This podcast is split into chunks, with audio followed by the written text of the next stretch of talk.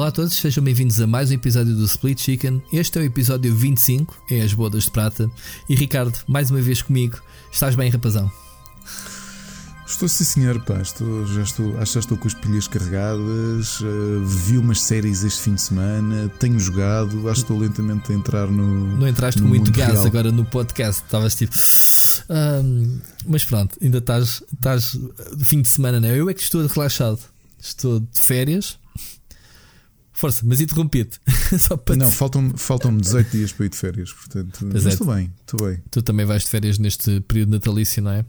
Pois é, eu consegui encaixar aqui uma semaninha depois deste mês terrível que foi para todos nós, este mês de novembro.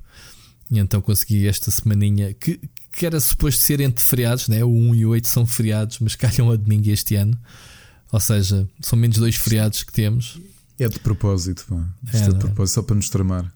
Mas pronto, e quando não há feriados, mete-se férias à bruta e pronto. Mas olha, férias porque hum, houve aqui muito rebuliço. Quem, quem me segue nas, nas redes sociais, no Twitter, tem visto algumas fotos que eu tenho colocado. O meu escritório basicamente foi todo abaixo.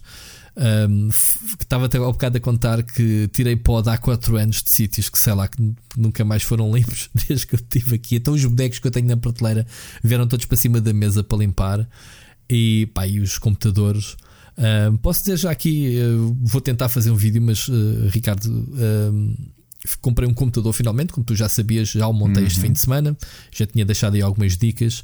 Aliás, no, no podcast da semana passada houve aí uma espécie de easter eggs, mas ninguém perguntou quais é que eram as novidades. Mas pronto, Ahm, comprei um computador bom, um computador com uma, uma 1070, uma RTX. Pronto, finalmente posso jogar a 4K, posso jogar com os novos efeitos da, da Nvidia, não é? E aproveitei o Black Friday, prenda antecipada da família. Comprei um monitor 4K também, eh, um bank muito baratinho. Portanto, às vezes temos de estar atentos. Tu também Isso é compraste? prenda de não é? Natal? É, Não, prenda- comprei, comprei outra coisa, pá, que se calhar depois vou fazer review. Hum, ok. comprei. Isso é Nossa fixe. Fazer prenda- reviews de coisas que a gente compra, pronto, acho que é o mais legítimo possível, não é? Aliás, eu posso dizer que eh, comprei a minha própria prenda de Natal eh, para os meus sogros me darem. Ok. pois, este o monitor foi uma espécie disso. Eu comprei, que foi- mas agora vão-me pedir dinheiro, assim, para, para me ajudar a bater no monitor. Que vai ser a, a compilação que saiu para Switch do Digimon Cyber Sleuth 1 e 2. Que são, são dos meus RPGs favoritos de. Pá, para mim são os melhores jogos de Digimon que já saíram. Eu tinha jogado o primeiro na PS4, saiu agora o primeiro e o segundo para a Switch e, e pronto. E, e em Portugal não havia. Nada, zero, zero, zero. Importaste? Andei aqui à procura na Black Friday, não havia, encomendei. Ah, encomendei finalmente o CD da Celine Dion. Já agora um, um alerta: Ah, não existe à venda em Portugal. Ah, já agora, por curiosidade, assim? na, na sexta fui, na Black Friday, fui à Vorten porque fui comprar o Apple Pencil e aproveitei para, bem, já que ali estava, comprar finalmente o CD. E, e pronto, o primeiro episódio engraçado foi ah, a funcionar uma simpatia, a funcionar uma simpatia, mas desculpe, o que é que disse eu? Celine Dion e ela, ah, não, isso é, um, isso é uma banda, eu não, é uma cantora. Celine Dion. Ok. Olha, eu não sei escrever isso. Eu, deixa estar que eu escrevo. Eu escrevi no computador deles e não havia nada. Não há venda o álbum novo. E eu disse: Mas como é que, isto, como é que chegámos a este ponto em que a quarta artista mais vendida do mundo não Certo. tem o CD dela Mas à venda na Vorten? Mas a Celine Dion é super conhecida em Portugal, caraças. Como é que é Pá, possível? mas a rapariga é muito jovem. né? Era um bocado isso. Também, mas o que é que se lixa a rapariga? A base de dados é que tem que lá dar o CD. Não houve. E tu vais à Vorten, não está lá o álbum novo da Celine Dion. Entretanto, encomendei-o no. É aquelas coisas que. Olha, estava a comentar isso com, com, no outro dia com, com o Jorge Vieira, que é aquelas coisas que tu não queres. São duas coisas que eu queria comprar cá, porque até quero ajudar os distribuidores locais, que foi o, o Digimon para Switch, ah, que é da Bandai Namco. E o jogo de- o filme da Celine, ai, o último álbum da Celine Dion, e nenhum dos dois havia à venda. Tu tive de encomendar fora. Uh, Pois. mas pronto, mas o que eu te estava a dizer, a nossa prenda familiar cá para casa, comprámos na Black Friday no Amazon, foi um rumba. Hum, olha, quem me dera. Tínhamos visto Todos- umas quantas análises, Todos os dias uma- aspira esta casa, não estás a ver bem. tínhamos visto uma promoção muito fixe, pá, que estava aquele modelo, sei lá, com cento e tal, quase 200 euros de desconto. Mas já experimentaste? Não experimentou, ainda não chegou. Ainda não chegou. Natal. Opa, isso, isso, cá, isso, isso é automático, né? O robô que vai. É. vai epá, isto atrás, para já o cão não saía do canto dele com medo de- desse robô. E se o cão se lembrasse de sair e espalhar pelo, o robô andava atrás dele para limpar. Exato. Portanto, acho que eram os melhores amigos um do outro. Mas Epá, já. Eu vou-te dizer depois como é que, que é que achei. Porque eu fui ver reviews, fui ver malta a fazer unboxings, fui a fazer testing daquilo. Mas olha, E esta e quando- geração, esta geração, a gente já foi ver. Eu não cheguei a ir, mas foi a minha diretora a Madrid. Mas acho que foi ver um da Xiaomi, não tenho a certeza. Um robô Ah, também. esse é muito bom, pá. Esse é- eu estava indeciso entre esse porque esse havia cá à venda na Vorten, tinha um bo- bom preço. Pronto, eu não sei aquilo, pá, eu acho que isso- esta nova geração de aspiradores uh, são muito bons. Sim, sim, sim, sim. Pá, Tinha visto este, pá, e tem aquelas coisas engraçadas, não é? Podes controlar com o Google Home ou o Alexa. Sim, sim. Que já agora tentei comprar a Alexa, que estava em promoção nos Amazons todos e não, não vendeu para Portugal. O Echo Dot estava a 22 euros e eu não o consegui comprar. porquê? Ok. Porque não enviam para Portugal. Mas já o, já o sacana do Google também não, não vendem E cá. o Google Home também não vendem cá, é Não. verdade.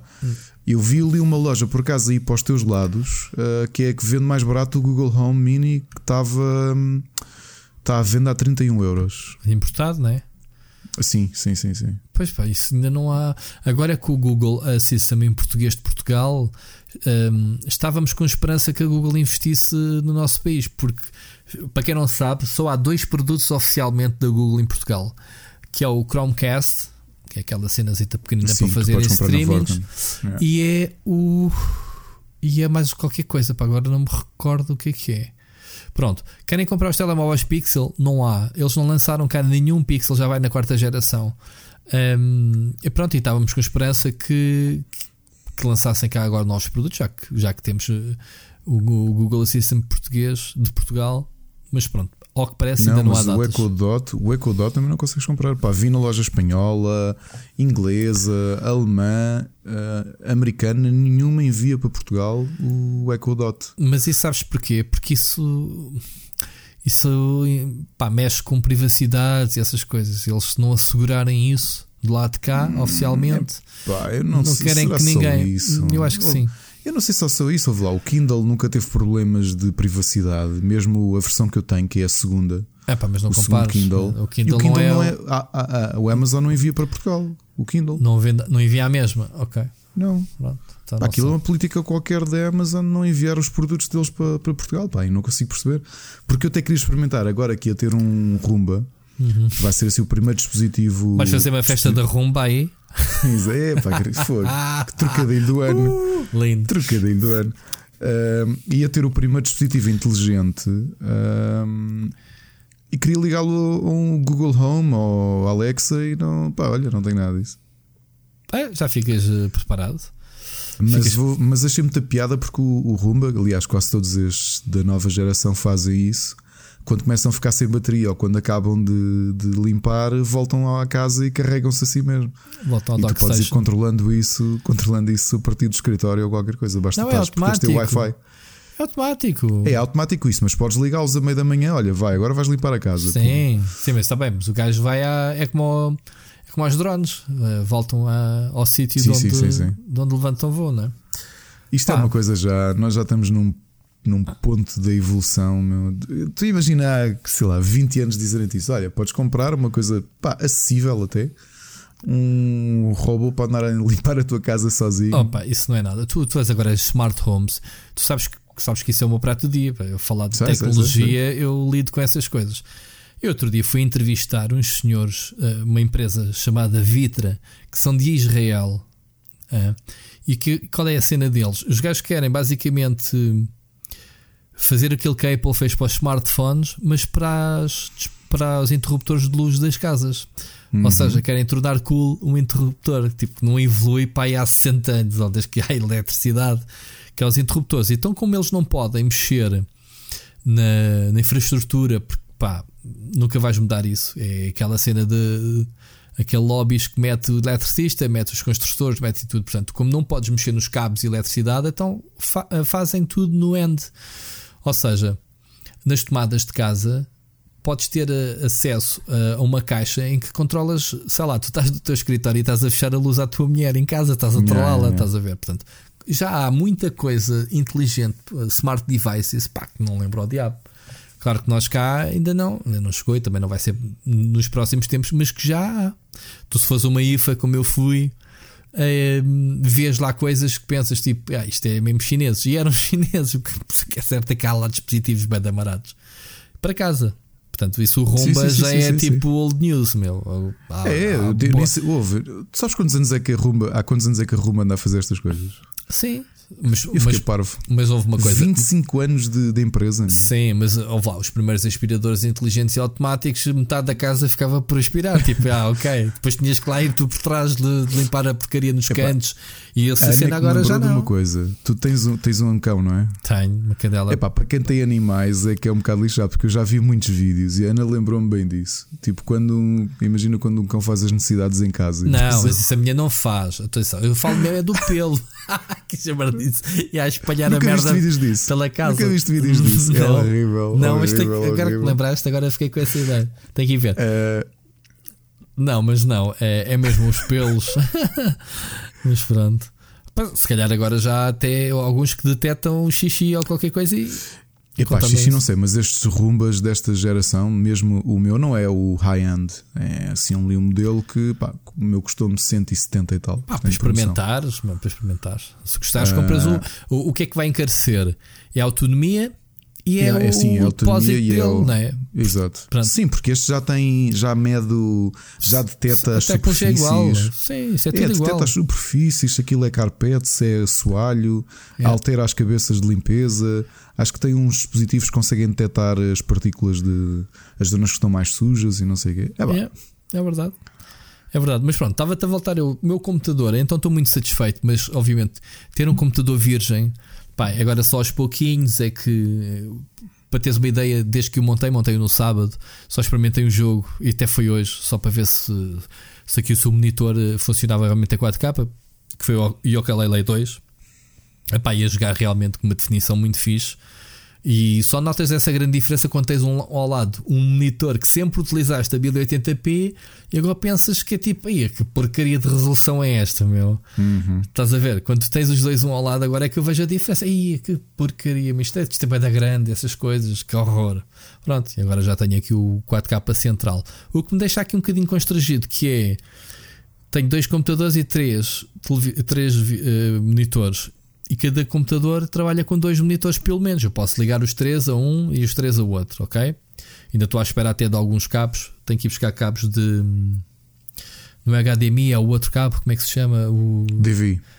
Não, não é DV. Isso DV é os antigos. Era tipo. Opa, é, um, é, é tipo. Pronto, não interessa. É tipo HDMI, tem outro nome. Uh, como é que é? DisplayPort, assim é que é. Uh, são os, os, parecidos. Por exemplo, computador, os computadores agora, tanto um como o outro, trazem tipo 4 DisplayPorts e trazem um HDMI. Portanto, queres ligar dois monitores de HDMI, não consegues, tens que usar cabos de DisplayPort. São uns cabos mais rápidos, são fixe. E então, estou aqui com uma ginga joga que é para a minha esquerda tenho dois computadores, dois monitores, olho para a direita tenho os dois, se tiver os dois computadores ligados ao mesmo tempo, e o do meio é como aos dois, tem que andar aqui a fazer switch no próprio monitor se quer alternar entre um computador e o outro. Portanto, é bem deixado. Depois obriga-me a ter dois teclados em cima da secretária que eu estou a escrever num e afinal estou a escrever no outro. Ou estou a carregar em qualquer coisa, já fiz para aqui umas porcarias. A mexer no rato é a mesma coisa. Estou a mexer num rato? Não, é no outro rato. Epá, isto tem sido aqui uma salganhada em cima da minha secretária que estou-me aqui a adaptar a ter dois computadores. Mas pronto, de resto, estou super satisfeito. E pronto, esta é a nossa conversa de introdução. Temos aqui os temas para esta semana. Ricardo, há aqui um tema que é tão irónico. A semana passada, quando estávamos a falar do que é que andávamos a jogar, eu falei Star Wars e acabei por não por não falar muito sobre Star Wars Jedi, quer dizer, foi o melhor jogo da semana e tipo, já falamos, já falamos e lembro-me de nos chegar ao fim do podcast e nunca mais eh, voltámos à, à base. Mas ainda bem, porque hoje podemos trazê-lo outra vez para a ribalta, ou melhor, para a nossa conversa, porque a ironia e o karma são tramados, pá. E quando há uma notícia de um site como a Business Wire e como todos os outros, a dizer que o Jedi Fallen Order é um sucesso incrível. Como sabemos, uh, quem, quem, leu a nossa análise um, sabe que o jogo é bom, toda a gente está a dizer que o jogo é bom, e Electronic Arts, uh, basicamente, o jogo está a bater recordes. de vendas do, do catálogo da Electronic Arts. Portanto, para alguém que só pensa em dinheiro, em faturar, quem diria que um jogo single player, não é?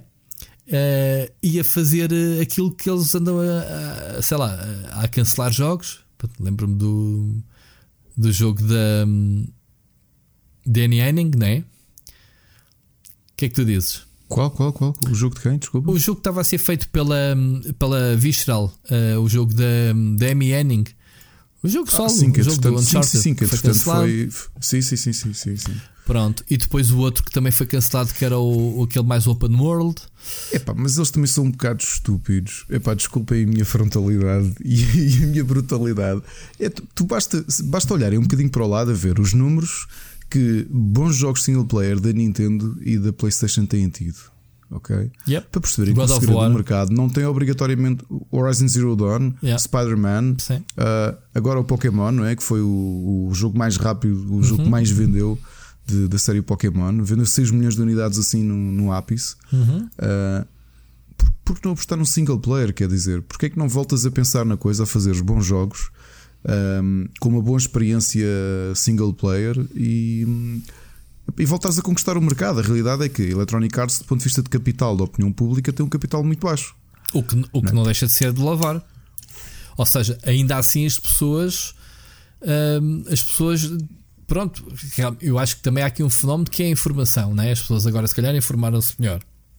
E quando há muitas reviews, e fiz questão de salientar esse feature, que não há loot boxes, que não há microtransações, é um jogo puro e duro old school. Portanto, até fiquei admirado que o menu, a única coisa que aparece é options e nova jornada. Portanto, uma coisa tão básica como isto. Não há cá multiplayer, não há cá nada, não há game as a service. Epá, eu acho que isso serviu de as pessoas, é pá, deixa lá ver eh, o que é que a Electronic Arts, a Electronic Arts também faz com isto. Obviamente que é o franchising Star Wars que está em cima da mesa e não tens tido muitos jogos, não é? E além disso, tens a série de televisão, tens o novo filme que sai em dezembro, tudo isto a capitalizar Star Wars. Portanto, claro. o jogo teve um lançamento perfeito, portanto, não podia ter saído na melhor altura. Acho que até foi na semana de estreia do Mandalorian, não tenho a certeza. Uh, se foi na semana anterior ou na seguinte, ou pronto, foi dentro da janela de lançamento da série. Série, a série que está brutal, como é óbvio, e depois tens uh, o jogo a capitalizar a série, e obviamente que o hype todo uh, vai, vai terminar. Vai terminar, não, vai dar uh, ao fim da trilogia do cinema que estreia este mês. Quando é que é já agora? Sabes? Acho que é dia 18. 18, ok. Um, mas pronto, o que é certo é que o jogo tem qualidade. O estúdio entregue a Respawn sabem fazer jogos, como é óbvio. Mas uh, não deixa de ser esta ironia, não é? E isto é que eu queria salientar aqui a, a tua discussão. Uh, o, o que é que se passa que a Electronic Arts não ter percebido desde o início, não é? Agarra uma licença exclusiva de Star Wars que, pá, tenho a certeza que há muitas editoras, uma Activision ou sei lá, tantas editoras que gostariam de ter essa licença em exclusivo.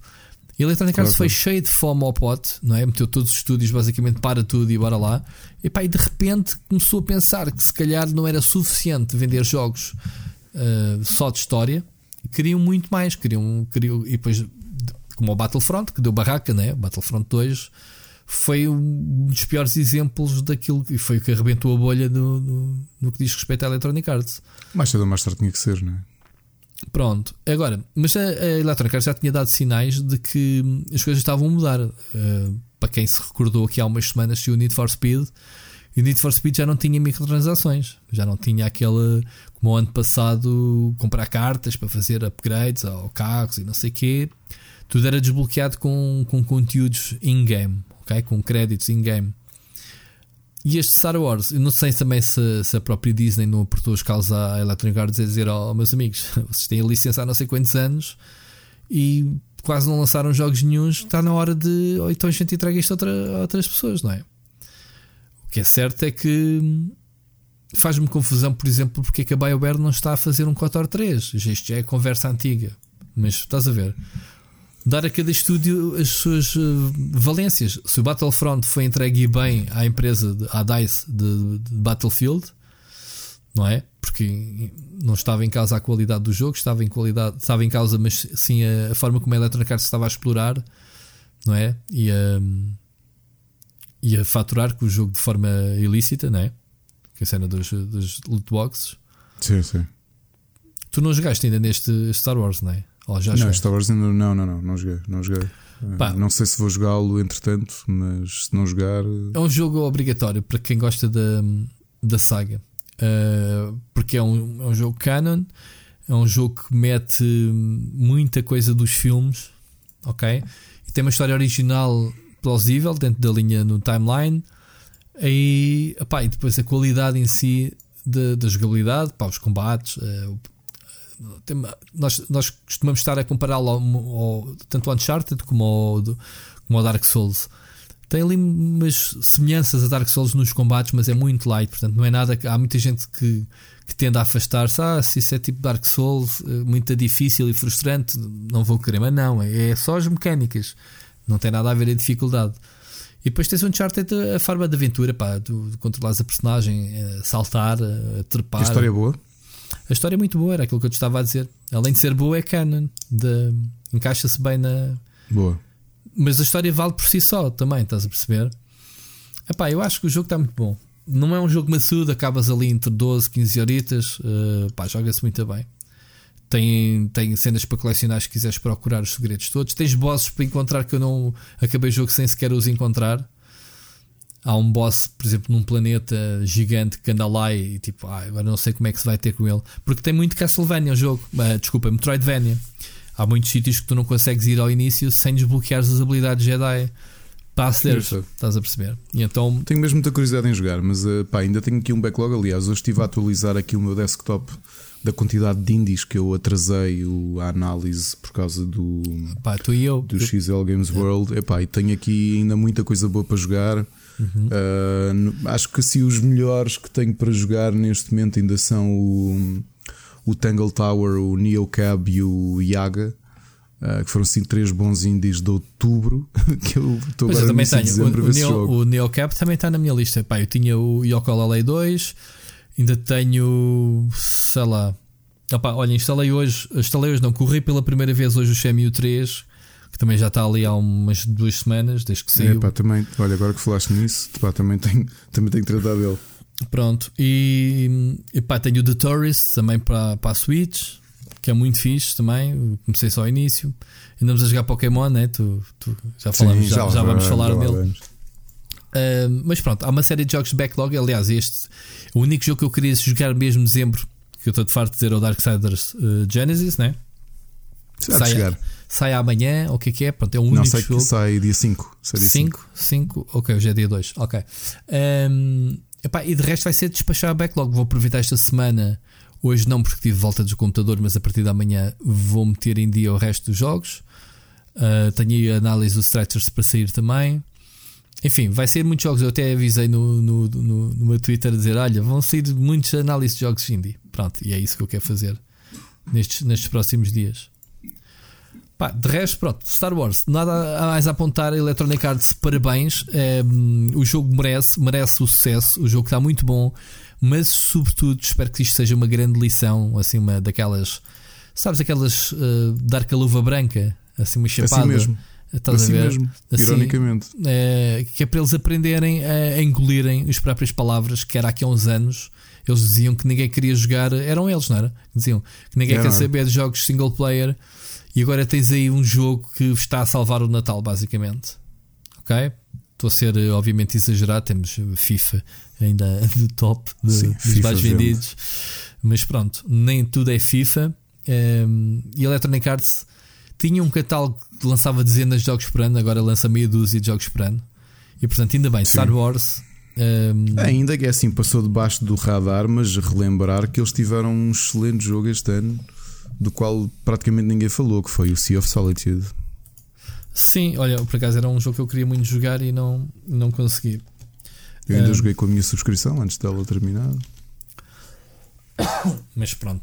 Bom, vamos passar então, já estávamos a falar de jogos Pokémon Sword and Shield, ou Shield and Sword, que é que é? Sword and Shield, não é?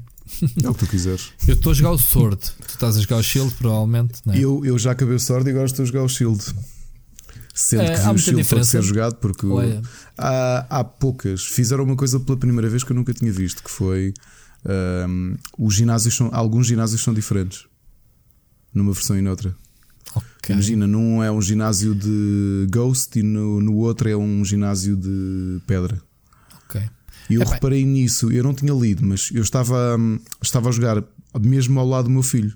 Ou seja, estávamos mais ou menos taco a taco na, na mesma fase do jogo.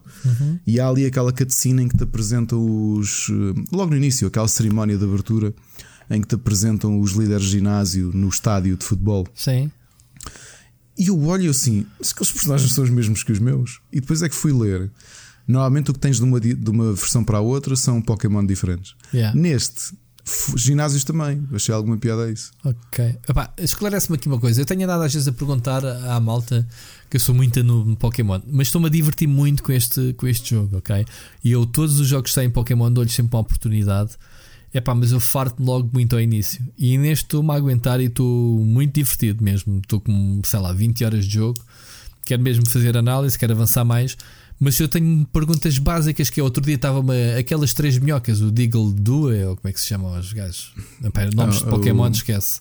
Sim, Tri o- Triple Duo, Triple qualquer Não, não, o Dugtrio. Doctrio, ok. Eh, epá, eu, eu gastei umas 15 bolas de uma vez. Tinha o gajo amarelo, não estava vermelho porque senão acho que me matava, mas não estava amarelo. O gajo fugia sempre da bola, todas as bolas, as mais eh, as bolas para apanhar bichos mais difíceis. E perguntei: pá, aqui há alguma coisa? Será que temos que dar tipo uma, uma amora ou um, um fruto para apanhar? Não, não, não. Às vezes ajuda, ah, ajuda pôres um status qualquer. Eu, normalmente o que eu faço sempre é Adormecê-los também, né? Adormecê-los, paralisá-los, envenená-los, queimá-los, fazer qualquer coisa. Qualquer coisa que lhes mude o, o estado. Isso, isso facilita muito. Isso não- é nada sádico. Pokémon é queimá-los, eletrocutá-los, eh, envenená-los. É, isto é um jogo para Repara miúdos, que aquilo, o atenção. conceito base, tanto eu como tu somos pais, não é? Eh, O conceito base daquilo normalmente é uma mãe, porque normalmente são sempre as mães, tu nunca conheces, o, ou raramente conheces o pai do protagonista. Chegas ali, olha filho, toma este animal e agora vai pelo mundo à, à tua vontade, tipo, lutar contra outros animais. É um isto. bocado. Já no filme ficou isso patente. É um bocado assim mesmo. Mas pronto. Ahm, Eu também estou a gostar muito do jogo. Pá, tu viste-me ao longo de meses, sempre que o Massuda falava, que eu acho que Sim. um- o, o é- Massuda mas- não devia falar. mas o que tu falas é pormenores que se calhar tu, como colecionador antigo, tens esse direito. Eu não, não, eu, eu não sinto nada disso do que estás a dizer. E se calhar Claro. tens que ver a perspectiva de que público é que eles querem agarrar para os jogos. Posso ver, eu, eu, eu, é? eu estou a escrever um artigo chamado De Estocolmo com o Amor, porque eu acho que eu tenho, tenho sofro de síndrome de Estocolmo com o Pokémon, que é eu sei que este é possivelmente um dos mais fracos e em que eles trabalharam menos. Hum. É pá, porque está tudo muito lazy. Muito Aquilo não tem básico. história. Este é, é- Ninguém joga Pokémon por causa da história, ok? Mas este Então, não se tem calhar, mesmo história se calhar nenhuma. eles já chegaram à conclusão: se a história não é importante, para que é ter história? O pessoal quer é divertir-se a apanhar. É pá, É- sim, mas não te esqueças que todas as cutscenes tens que gramar com o hop o- ao teu lado, está sempre. Eu estou a escrever um segundo artigo, já agora pseudo-spoilers para esta semana no Rubber, mas deve ser amanhã. Que eu estou a escrever um, um segundo artigo chamado O Evangelho segundo Hop, Oh porque tu depois de acabares o jogo percebes que a história se calhar não é bem sobre ti, porque o teu raio do teu amigo está sempre lá contigo. Tá. Não há uma cutscene que, tu, que ele não apareça. Sempre, Ainda por cima, ele está é o irmão do que é o campeão. melhor. É. Sempre, há ali um bocadinho de inveja de nós termos sido endorsement pelo irmão dele, Exato. além dele, não é? Mas pronto, dá a sensação que o irmão a ele fez-lhe um favor e a nós porque realmente éramos bons, Exato. não é? Eh, essa é a teoria que eu tenho. Olha, mas há uma Agora, dúvida que antes que me muito- Hum. esqueça, desculpa, deixa tenho que perguntar isto. Como é que se troca? Se, se eu vou trocar contigo, eu tenho que dar um Pokémon para tu me dares outro. Exato. Então, mas tu, tu para teres acesso ao meu Bunny, que é o coelho que eu escolhi de início, eu só tenho aquele, porque aquele não é suposto apanhar mais nenhum no mundo, aquele é único. Como é que eu Sim, te vou dar o eu f- meu? Não me, não me dás o teu, até porque neste momento não preciso. O que é que eu fiz? Por acaso o meu filho tinha Mas é isso que você- eu do- ficava do sem coelho ele. de fogo. Co- Sim, eu tinha que tu devolver. O que é que eu fiz? Devolves, Eh, ah, em troca depois de outro. Sim, todos os Pokémon, menos os lendários, podem, podem, ser, podem se reproduzir. Ok. Ok? Que é uma coisa, uma coisa que me divirto muito Ou- em Pokémon seja- quando acaba o jogo é acasalar Pokémon para eles darem ovos. Ok? Sim. E como é que tu fazes isso? Pegas num Pokémon que é a única espécie que não tem macho ou fêmea, porque todos os outros têm indicação são macho ou fêmea, como já deves ter reparado. Sim, claro. Ok? O Ditto, que é aquele que é uma forma, é tipo um. Parece o, o Clayface do Batman, não é? assim, mas simpático. Ok. É assim uma, uma massa com sim, olhos. sim, cinzenta, sim. Exato.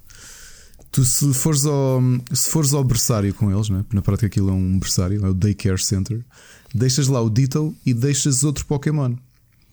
E vais lá voltando. Se eles te derem bem, eles vão produzir ovos a uma velocidade bastante grande. E então o que eu fiz foi pedir emprestado o, o, o coelho de fogo que tu tens ao meu filho durante um bocadinho.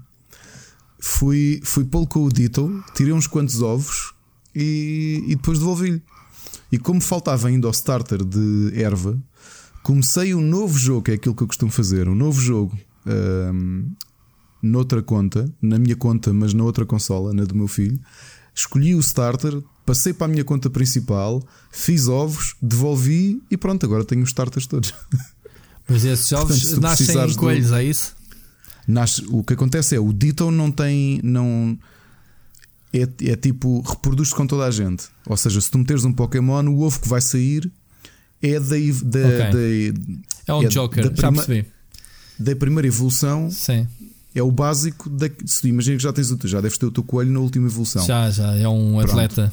Pronto. Dá cada bicarada. Se tu, se tu fores acasalar com um Ditto, sai um ovo nível 1. Sim. Pronto. Ou seja, o, ou seja, dá para desbloquear. Uh, se eu te devolver, se tu me devolveres, desbloqueia o teu Pokédex, mas não ficas com ele. A ideia é ficares mesmo com ele, não é? Tu interessa até ficares com ele. Desbloqueia-te o Pokédex, tu repara, tudo para acabares o. para teres o Pokédex completo, basta que tenhas na tua posse. Ou seja, uhum. se eu te emprestar Pokémons tu não tens, ok aquilo aparece como tu tendo e podes devolver. Tu podes até soltar os teus Pokémon todos, porque conta na mesma como e tendo. tu podes me dar 10 de uma vez ou tem que dar 10 em Não, troca? tem que ser um 1. Tem que ser um 1, que é a parte mais secante. Ok, isso dá para fazer localmente, não é? Dá. Uma, uma crítica que eu tenho a este Pokémon, que é parte da preguiça toda que se nota deste jogo, é que eu, desde a DS, da DS, que existia aquilo que era, que era chamado Global Trading System Pá, que era uma coisa que ajudava imenso. Quer dizer, na altura a internet abriu-se, ainda não era tão boa como a atual, não é? E o que tu fazias é: tem este Pokémon, ou tipo, está tá alguém à procura de um Pokémon, ou tu estás à procura de um. Estou à procura deste e tenho esta à troca. E pões lá o Pokémon e vais à tua vida. Quando houver alguém no mundo todo que queira fazer a troca. Este também tem, que eu já meti. Ah, não, tu tens o surprise. Ah, é aleatório. É diferente. É aleatório. Okay. Ali era mesmo. Pedias só um quem, concreto. Só quem quiser trocar, imagina que tu dizes: quero, quero o coelho de fogo, mas nível 35 ou 36. 36 mais. E tu tinhas de dar exatamente aquilo que eu pedi. O sistema só aceitava esse.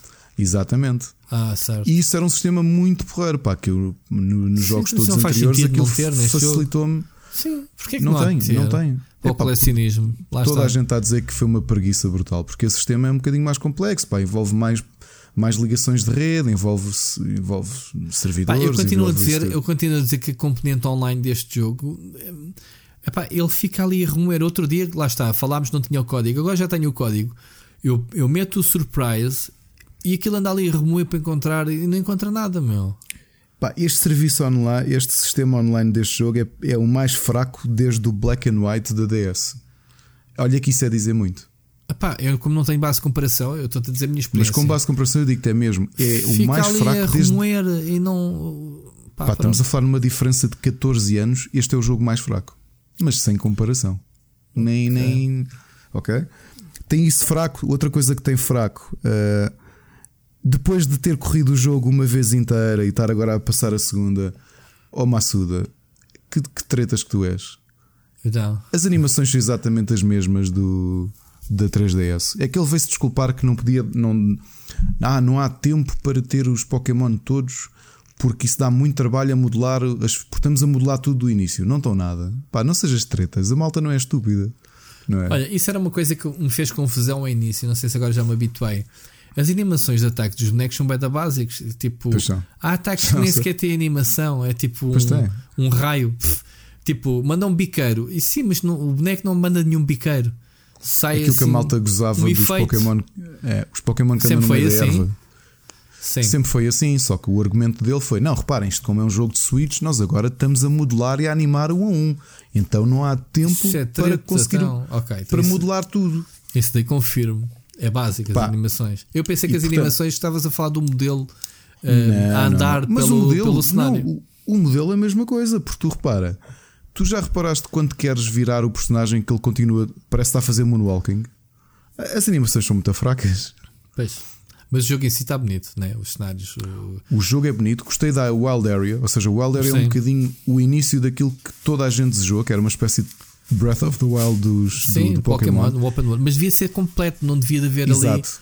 ali aqueles caminhos zona. lineares. Até, isso acho que isso me faz perder ainda mais, porque eu nunca sei uh, ao certo como é que aceda às wild áreas, porque há sítios específicos onde te abre o acesso a essa zona. Sim, as wild areas não, é, não vai ser muito difícil de encontrar, são as que estão no centro do mapa todo. Portanto, só tens na prática duas zonas, se bem me lembro, duas zonas de wild area.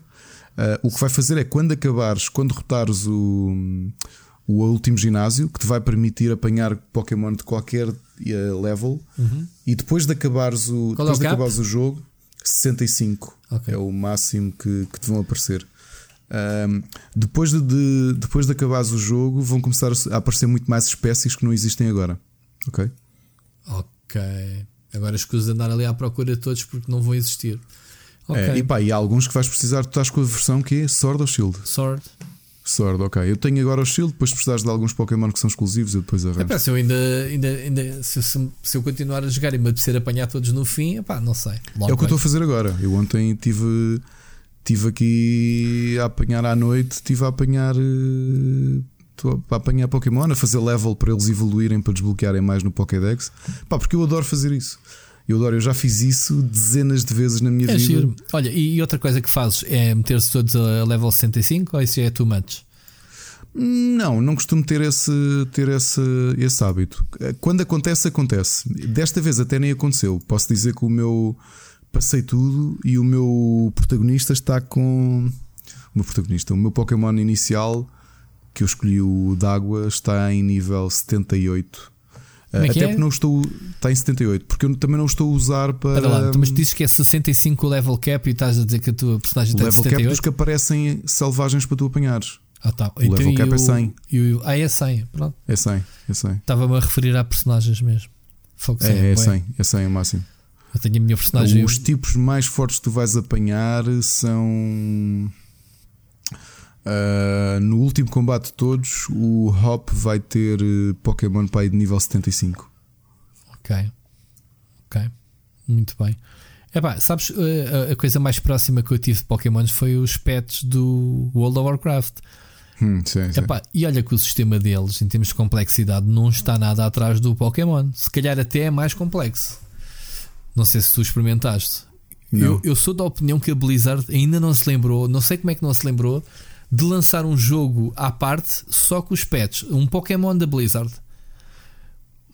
Está bem que isso envolvia o sítio onde é que há desapanhá-los e isso é no mundo espalhado. Portanto, só isso é que não faz claro. sentido. Mas eles têm os pets se estás de sede noite, os da chuva, os da água, os, pá, tudo assim. Um, o sistema de combates deles super estratégico, com, com vários ataques também diferentes. Nunca experimentaste jogar com os pets? É muito, não, eu também joguei é muito, muito complexo. Warcraft, e, eles, e eles já têm centenas, eles estão sempre a adicionar cada nova expansão e comemorativos. Têm cenas raras que tu nunca na vida vais ter, porque foi uma promoção qualquer e mais não sei o que. É, muita, é mesmo uma cena do caraças colecionar aquilo tudo. Percebes? Muito complexo. Mas pronto, quem tiver a ouvir se jogou World of Warcraft, os pets, dê a sua opinião. Eu digo sinceramente, agora que conheço mais uh, Pokémon, digo-te que a Blizzard não está. Claro que foi inspirado, obviamente, tal como Pokémon, há Digimons, há todas aquelas eh, cenas alternativas, há o Yokai Watch, não é? Sim, Todos sim. têm as suas mecânicas, as suas formas de colecionar, mas olha que a Blizzard tem ali uma cena fixe que eles podiam fazer um spin-off ou qualquer coisa de ligação. Não aproveitaram ainda? Não aproveitaram, mas olha, eles têm ali algo. Mas pronto, uh, vamos ver. Mas olha, eu posso dizer que uh, o meu artigo chama-se Estocolmo, de Estocolmo com Amor, porque eu, eu sinto mesmo que tenho, um, um, tenho síndrome de Estocolmo com o Pokémon, que é. E não é brilhante este jogo. Uh, poderia ser muito melhor. Tens zonas que são bonitas, outras que são fracas. A, crítica que a malta faz toda, por exemplo, à qualidade das árvores, a compará-los com, com modelos da. Da Nintendo 64. É verdade, aquilo é verdade. Uh, epá, tá, tens montes de combates em que não tens fundo sequer. Uh, uh, Game Freak não fez fundos nos combates, já deves ter apanhado alguns deles. Os não inimigos são ridículos. Isso, qualquer coisa? Não, não, não, não tem, é branco. Tipo, olha, whatever. Amigo, olha, combate lá isto e whatever, who cares? Pá, se calhar a forma como que... o jogo se desmultiplica eh, de possibilidades, pode haver aí algum. Epá, eu não sei, sabes? Bug, eu, não sei. eu não sei se isto é o tempo. Só que aquilo que eu pensava é que é verdade, eles podem ter tido aqui um tight schedule para conseguir eh, lançar o jogo no agora para o Natal de 2019. Epá, mas o jogo já saiu a notícia, venderam 6 milhões de unidades. Eles não conseguiam subcontratar uma série de estúdios para, para melhorar aquilo que tinham notoriamente fraco? Ou achas que eles já estão numa de pá, que se lixe, meu, isto é Pokémon, tipo, estes, estes tipos vão todos comer, como eu próprio comi. Repara, eu fartei-me de criticar antes de, de, de ter o jogo. E eu disse: Eu sei que estou a criticar, mas vou jogá-lo três vezes seguidas, porque é o normal. Eu, eu, eu, os Pokémon, eu gosto deles ou não, eu vou devorá-los e vou, vou, colecionar tudo e vou rejogar para poder ter as. as Já começaste a guardar no banco os teus Pokémons? Ou não? não há, não dá, ainda não há banco. Eles não, não disseram ah, que em 2020 dá? este ainda não dá. Então, e se a tua consola se estragar ou qualquer coisa? Onde é que tens isso Epá, Olha, azarinho meu, porque ainda por cima são dos poucos jogos que não dá para guardar a save na cloud. Ok.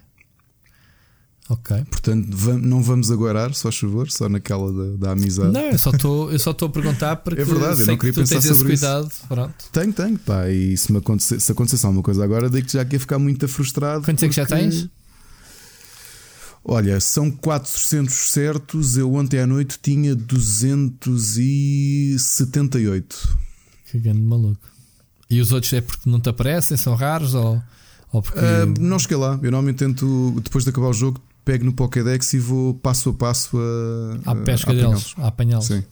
Okay. Ou seja, imagina, ah, este, este evolui a nível 30 e tal, então ando com ele na party a subir Eu fiz isso com a carpa porque a evolução seguinte é muito boa. O Guiarados, claro. O Guiarados. Claro. Pronto, e então meter lá a porcaria da carpa a fazer nada até evoluir, já, já tenho. Há pouco tempo vi um gajo no YouTube que, te, que passou um jogo inteiro só com, com o Magikarp. Não foi este, foi um dos jogos anteriores. Que é, é possível passar o jogo todo só com este Pokémon e o gajo conseguiu. Mas o gajo, ok, foi evoluindo, não é? Foi evoluindo. Não me lembro que, que, skills é que ele apanhou, porque durante muito tempo ele só tem aquele que é o splash, que não faz nada. Pois. yeah. Lá a tentar de volta. Oh, enfim, olha, eu estou a gostar. Um, acho. Epá, acho o jogo flui bem. Uh, quando eu quero fazer um grindzinho faço, estou ali a apanhar, uh, a subir de nível. Quando quero avançar com a história, vou então ao próximo ginásio. Pronto, agora estou-me a aproximar do quarto, só para me situar. Oh, Rui, desculpa interromper-te. Saiu há uma hora no Polygon que também aqui houve um tipo que acabou o Pokémon Sword and Shield só com o Magikarp. Okay. Mais nada. Ok. Portanto, já, já, já há milagres neste jogo. Muito bem. Muito bem. Fogo.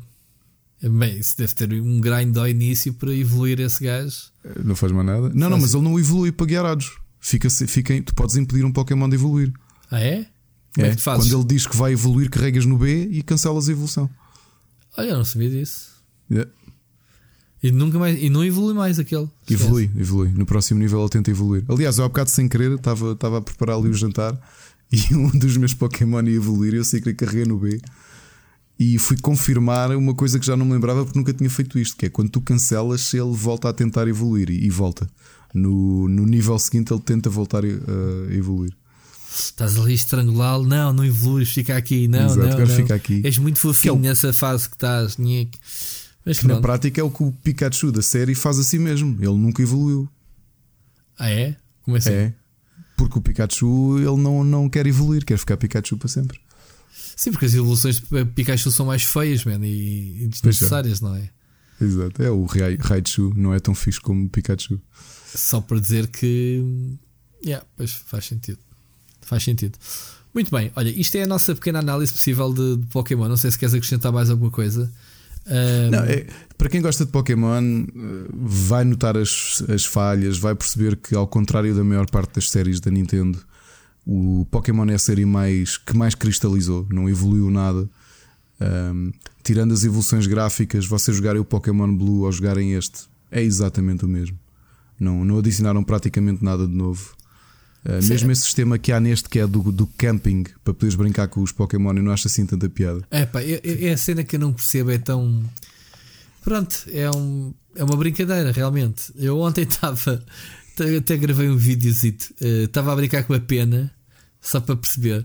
Vieram os outros, vieram ter comigo a mandar umas peras, mano. Os gajos não gostam que a gente faça brinque aquilo. Pois. Enfim, não sei para que, é que serve.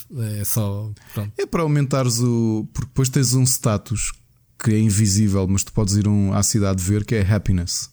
Hum. Que é quando um Pokémon gosta muito de ti e está muito feliz, às vezes ele está para morrer e fica vivo. Por okay. exemplo, vai, vai chegar ao zero, mas porque gosta muito de ti, aparece um coração e fica com um de vida. Ou está paralisado, ou está a dormir e cura-se porque gosta muito de ti e quer-te agradar. Epá, mas eu não tenho paciência porque os mini-jogos que eles inventaram são, são, são parvos. Uh, e tens alguns Pokémon que só evoluem quando estás em máximo de amizade com eles. Epá, eu tive a ler, eu tive a ler isso das evoluções. Não é assim linear, há uns que é ao nível 35 é. uh, e evolui. Sim, depende, houve. Eles inventaram evoluções completamente novas, formas eu, de evoluir diferentes vi. para eles. Há um que tens que andar a rodar a personagem. É, é tens é que lhe dar uma fruta. São natas, são que... natas. o Pokémon são natas, tu tens de girar sobre ti mesmo e quando girares muito e ele tiver uma fruta na mão, ele fica uma espécie de, de natas batidas de bolo e transforma-se num bolo. Acho isso muito bom, mas o jogo dá-te essa informação. Isso é o, o que eu me passo com isso é que onde é que a gente vai buscar essa informação? Meu? Net. Tá bem, e a net quem é que dá essa informação à net? I have no, uh, os, os, os, livros oficiais. Eu deste ainda não comprei, mas tenho, por exemplo, do Ultra Sun e do Ultra okay. que é, é uma enciclopédia É para vender livros. Ok. Faz Sim, sentido. É... Pá, porque essa informação Sim. tem que vir de algum lado. Tipo, o pessoal não vai adivinhar que aquele Pokémon tem que se agitar a si próprio. Mas agora um truque. Há pessoal para, para tudo, para, mas... para quem quer subir o, a happiness, Uh, não precisam estar com brincadeiras com os Pokémon por uma razão simples. Eles sobem passivamente a happiness por cada nível que evoluem sem morrer. Ou seja, quando morrem, perdem pontos de happiness. Sempre que evoluem, imagina, tens ali no banco, está em quinto ou sexto lugar ou whatever, não combates com ele, ele nunca morre. Sim. Estás sempre a evoluir com ele, ele, ele está sempre a ganhar happiness, porque uma das evoluções do, do da Eevee, que é o Sylveon, que é de uhum. Fairy, evolui quando chega a máximo de amizade e tem um skill de fairy que aprendeu um skill de fairy. e ontem o que eu fiz foi simplesmente ir evoluindo com ele, e... mas esse eu já sabia do jogo anterior, porque eles mantêm as formas de evoluir. A, a Eevee tem quatro formas de evolução, não é? Não, tem oito. Oito? Não, oito. Sim, primeiro são quatro, mas são quatro. São quatro Pokémons diferentes. Não, são oito Pokémons diferentes. Ok, em du... dividi por duas evoluções. Não, não, não, não. É, o base é Eevee e depois divide-se em, em, em 8. Ah, pensei sim. que eram 4. Ok. Que é se lhe deres a pedra de relâmpago. E não estamos a falar disto no, no podcast. Se lhe deres. Estás a mexer no, no Pokémoníaco da que está dentro de mim. Se lhe deres uma pedra de relâmpago, fogo, folha, água ou gelo, ele transforma-se respectivamente em uh, Jolteon, uh, Vaporeon, uh, Glaceon, Lithion e um, Flameon. E depois as três tu precisas ter amizade máxima, é o para Fairy, que, que ele precisa de aprender uma skill de Fairy e teres máximo de amizade. Quando ele for evoluir, passa para Sylveon.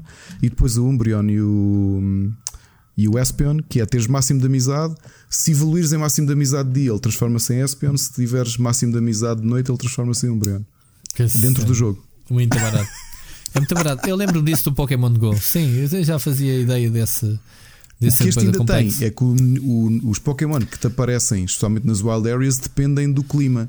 Epá, eu, por exemplo, Sim. há imensos dias no meu está tá a nevar, então já aquilo não tem rodado, porque aquilo faz, aquilo faz rotação à meia-noite da tua consola. Há malta a sugerir, ah, muda a hora interna da consola. E eu pensei, é pá, não vou fazer isso. Prefiro jogar isto, porque para mim isso é um bocado cheating. Sim. Prefiro, olha, amanhã, amanhã está sol, então amanhã está sol, vá, há Pokémons novos. Yeah. Estás a perceber? Yeah, yeah. Mas para completares Mas, o Pokédex precisas mesmo que haja. Sim, sim, já apanhei uh, as condições diferentes. Isso, sim, isso, isso também sempre tive essa noção na, na série e faz sentido. Uh, yeah, isso é das coisas mais uh, que dá uh, variedade, não é? Dizes que eles pertencem aos elementos e, e funcionarem Exato. com isso. Yeah. O, o, que eu pedi a partir de agora é se a Game Freak foi all-in, mais ou menos, quase all-in que isto praticamente não tem história. O próximo não tem história nenhuma, que é: Olá, olha, tens aqui três bolas, escolhe uma. Quero olha, esta. Achas que. Força. Achas que vai o jogo está preparado para receber conteúdos agora adicionais ou nem por isso? O mapa não diria. Não sei, não consigo ver como. Não, não consigo, a menos E- que faça um update. E Pokémon tipo, olha, especiais e eventos e essas coisas Ah, continuam a sim, existir. isso sim, isso acredito. Olha, pessoal, a partir de agora, em dias de trovoada na zona X, pode aparecer um Pokémon lendário Y. Isso acredito. Agora, novas zonas, não não estou a ver. É porque o jogo é tão fechado sobre si mesmo, do ponto de vista até de level design, que é muito difícil tu, a menos que mudes alguma coisa. Tipo, olha, caiu aqui um meteoro e abriu aqui uma montanha para ir para não sei onde. Porque se vires, até eu nem acho o jogo muito comprido. Eh, Do ponto de vista de. Tu ainda não corres tudo, mas quando correres tudo, vais ver que, hum, que o jogo até é bastante curto. Eu Oh. quase que tenho a sensação que há jogos de Game Boy que são um bocadinho. Tu andas mais, tens mais para andar do que neste. Sim, e o jogo mostra-te logo ali o mapa todo, tens a noção de das routes, não é? Pá, Sim, sim, sim. 12 routes, ou o que é que é, O que não é assim muito. que são muito curtas, portanto, a, a cena não é o, o, o percurso em si, é a quantidade de, de Pokémons que eles te lançam lá nas wilds ou nas relvas, Sim. em que tu perdes ali bem tempo só a fazer da A a B, Essa parte tem que dar os parabéns. É que são. não é? São 400. O que eu acho que é capaz de ser o jogo que tem mais Pokémon base para tu apanhares num jogo só. Posso, posso dizer que ontem estive ali no sofá a jogar, sei lá, uma hora e meia, mais ou menos, e, e foi para ir do, do terceiro ginásio para o quarto e ainda não cheguei ao ginásio, porque andei só ali. Também Sim, é um mais, é um mais chato que tens que subir e descer escadas, ali uma parte, não sei se te lembras. Em Sim, que há ali bué escadinhas para subir e mas eu tenho andado aí a apanhar todos os Pokémons novos que me têm aparecido. É pá, e fazer um grindzito. Pronto, agora sei que vou tranquilo para o próximo ginásio. Uma coisa que eu não curti muito, pelo menos até já, é aqueles desafios antes do combate final. É assim um bocadinho tipo. São mé, são, nhé, são nhé. também. Quê? Aliás, tu lembras de qual é que era a vertical slice que existia de demo do jogo? Eu acho que representava muito mal o jogo, que era o, era, o- era o desafio do ginásio d'água, que era assim um puzzle com torneiras, Sim. que faz aquilo no instante. Sim. E depois o Ah, Tens que combate. ativar e desativar a cena. Epá, e outra coisa que eu tenho que dizer, esta ideia deles, a inovação deste jogo, que é o Dynamax e o Gigantamax, Está mal aproveitado. Epá, é parvo. É, é parvo. Não, não, é fraquinho, é fraquinho porque não há assim tantos Pokémon que tenham uma forma diferente. Ahm, Mas é uma espécie Ok, de tens- meteres a lutar o, o Godzilla, não é? é, Só- tens de dá- só dá a no- barra Mas só dá dentro do. Ou no, dos ou- estádios. nos estádios ou contra aqueles bosses No, no, no, sim. nas, nas wilds. Um, sim, sim, sim, sim. Pá, que eu não Já achei fizeste difícil. raids com alguém? Eu tenho feito com, o- tenho feito com o meu filho, eh, porque Não. depois, quando derrotas os. do- tu- quem participou tem a possibilidade de apanhar o Pokémon que, que lá estava. Sim, E é uma boa forma de apanhar alguns Pokémon raros. sim, eu apanhei Hum. eh, o primeiro Pokémon. Caí aí porque carreguei nessa cena sem saber o que era. E foi ter, e não tinha, nem sequer estava ligado online, estava com a consola na Não, não precisas. Se fizeres Sim, don't sei. É os bots. Tens os bots É. que te ajudam. E apesar do meu Pokémon ser muito fraquinho para o nível desse boss, eles mataram-no tranquilamente. E eu, no fim, é só lançar a bola e apanhei-o. E então, o meu primeiro foi. Mas pá, eu não sei o nome dos bichos, não vou estar a inventar. Pronto, aquele que apanhei. Eu na altura foi logo ao início, ainda a primeira vez que entrei nas Wells, eu tinha para aí os meus Pokémons com uma média de 8, 10 de nível e esse era nível 20. Então era o Pokémon que andava a dar chapadas a eles todos. Tanto que eu tinha que ter cuidado quando fosse para apanhar eh, ali naquela zona os Pokémons porque tinham muito OP. Agora já fui matar outro, mas deu-me outro assim mais ou menos do meu nível. Já não Mas fez tanta eu, eu diferença. digo que já tive que repetir alguns porque perdi. Porque tu tens 5 turnos para conseguir derrotá-los. Epá, eu só lá Que é fui tu- duas vezes e matei-os bem. Não sei. É, sim, esses de início, porque depois vais apanhar uns 5 estrelas. O que é que fazem esses 5 estrelas? Ah, não só podem atacam 3 vezes no turno, 3 ou 4 vezes, em que uma delas é criar uma barreira. Os mais, os mais difíceis de todos criam uma barreira com 6 barras. Tu tens de partir as 6 barras para conseguir dar-lhes dano diretamente na barra de vida. Ok. E, e repara, são 5 turnos. Só Ok. em 5 turnos toda a gente tem conseguido derrotá-los. Tens, tens que ir bem Senão és preparado. né? expulso. Pois. É pá, tens de pensar mais ou menos um bom counter, porque aí o sistema até está bem pensado que é. ah, tu podes levar para o combate qualquer Pokémon que tenhas no, no- nas caixas, não é só aqueles que tens no. Ok. Ok. E quando és derrotado, ficas um turno fora. Não podes pôr outro Pokémon no lugar. Pois, pois. Sim, É, mas que- mesmo. é assim, é- aquilo tem potencial. Eu acho que a cena dos raids em coletivo tem ali potencial engraçado, ahm, também subaproveitado. Que eu acho que em geral está tudo muito subaproveitado.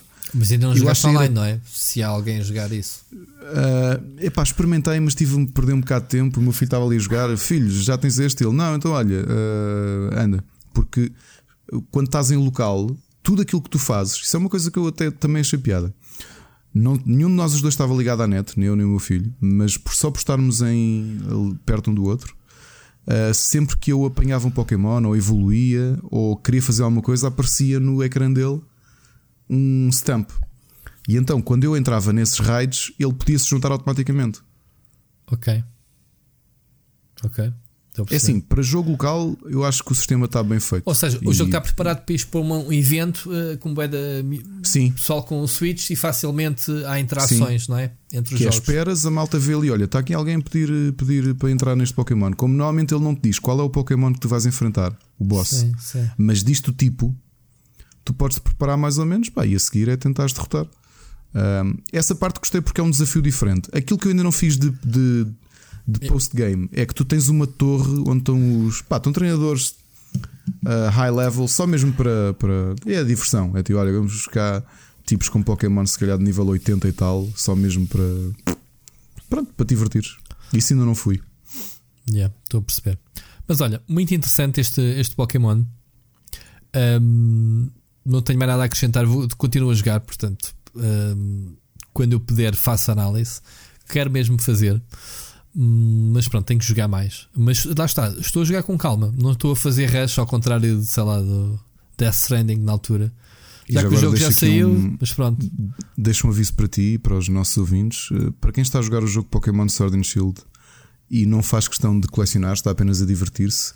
Se no final vão apenas esquecer os vossos Pokémons no vosso cartucho, uh, enviem-me os vossos lendários para eu não ter que rejogar o jogo três vezes, porque vocês não se esqueçam que eu estou a colecionar os Pokémon todos em triplicado e, portanto, isso significa neste momento uh, jogar seis vezes isto. Qual é que, que é, é o lendário? cada versão. O lendário é o, um, dos, um dos leões da, da capa. Ah, cada, tem, cada, no cada caso, fi, tem o jogo uma vez à tum? É isso? Que diga-se de passagem, acho que são dos lendários mais meh que, que, que Pokémon já, já lançou. São muito meh.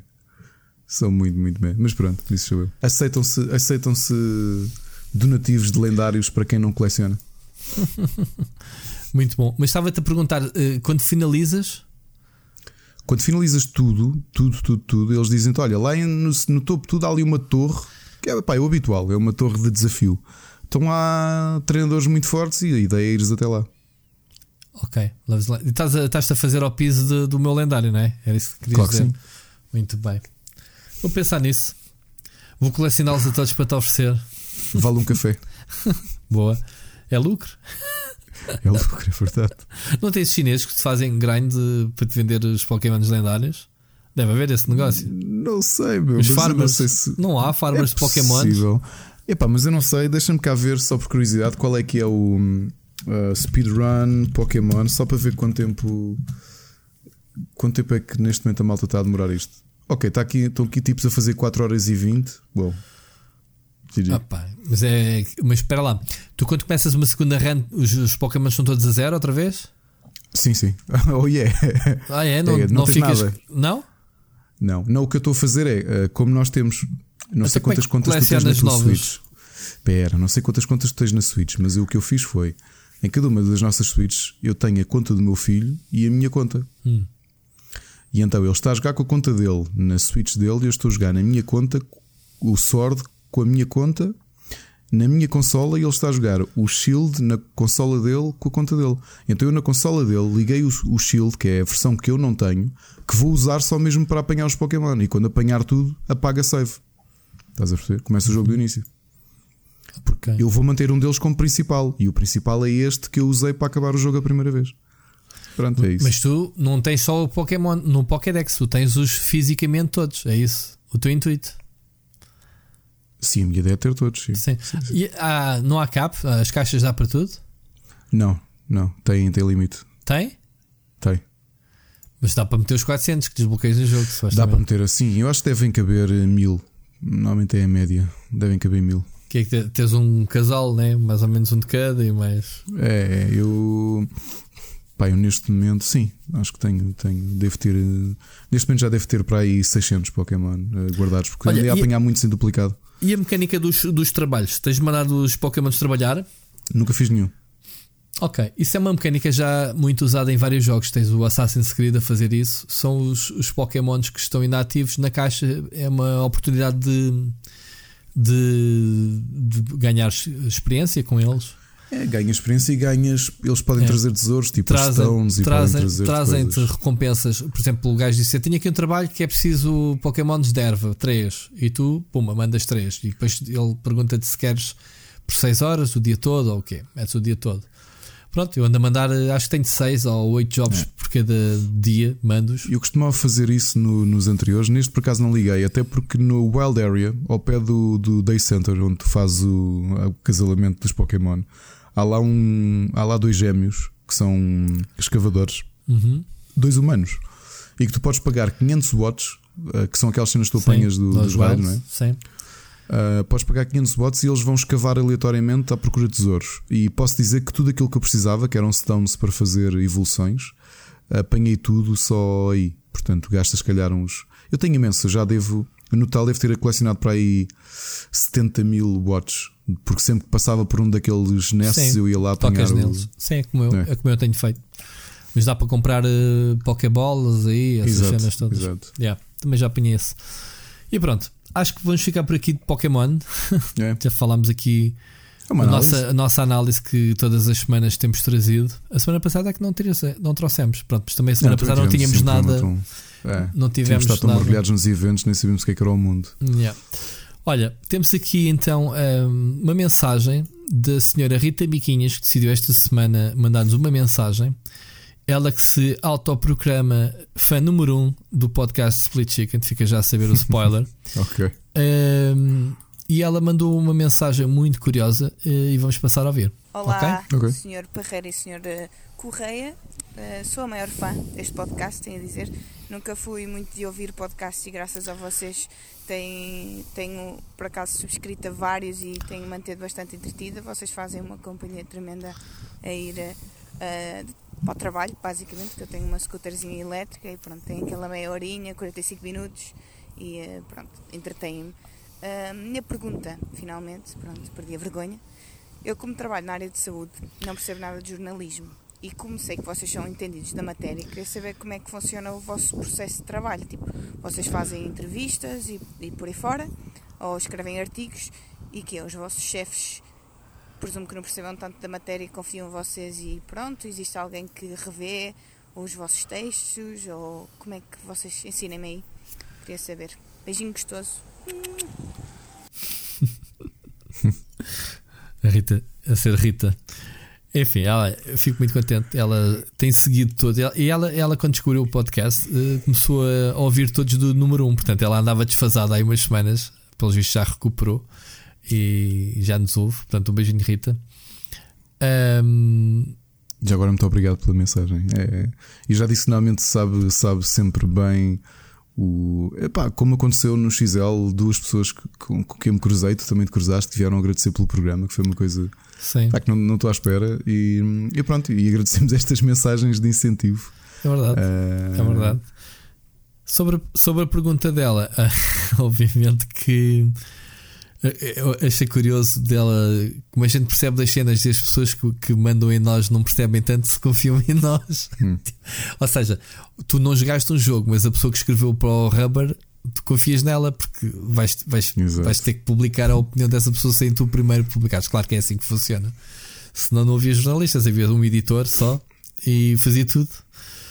Sobre o meu caso, já faz falar no teu. Sobre o meu caso, depende dos sítios por onde eu passei. Normalmente há um diretor que revê os textos todos, que é o teu caso. Uhum. No meu caso, no Tech, se eu estiver eu, se eu estiver na redação ponto, sou eu que tomo conta da edição neste momento, esteja lá a minha diretora ou não, uh, só se eu não puder ou se eu lhe pedir, uh, olha, não posso, estou a fazer aqui uma coisa, por favor, vê lá o que é que se vai publicar a seguir dos meus outros colegas tudo o que eu escrevo eu é que publico, não tenho ninguém que me relê, portanto é à confiança.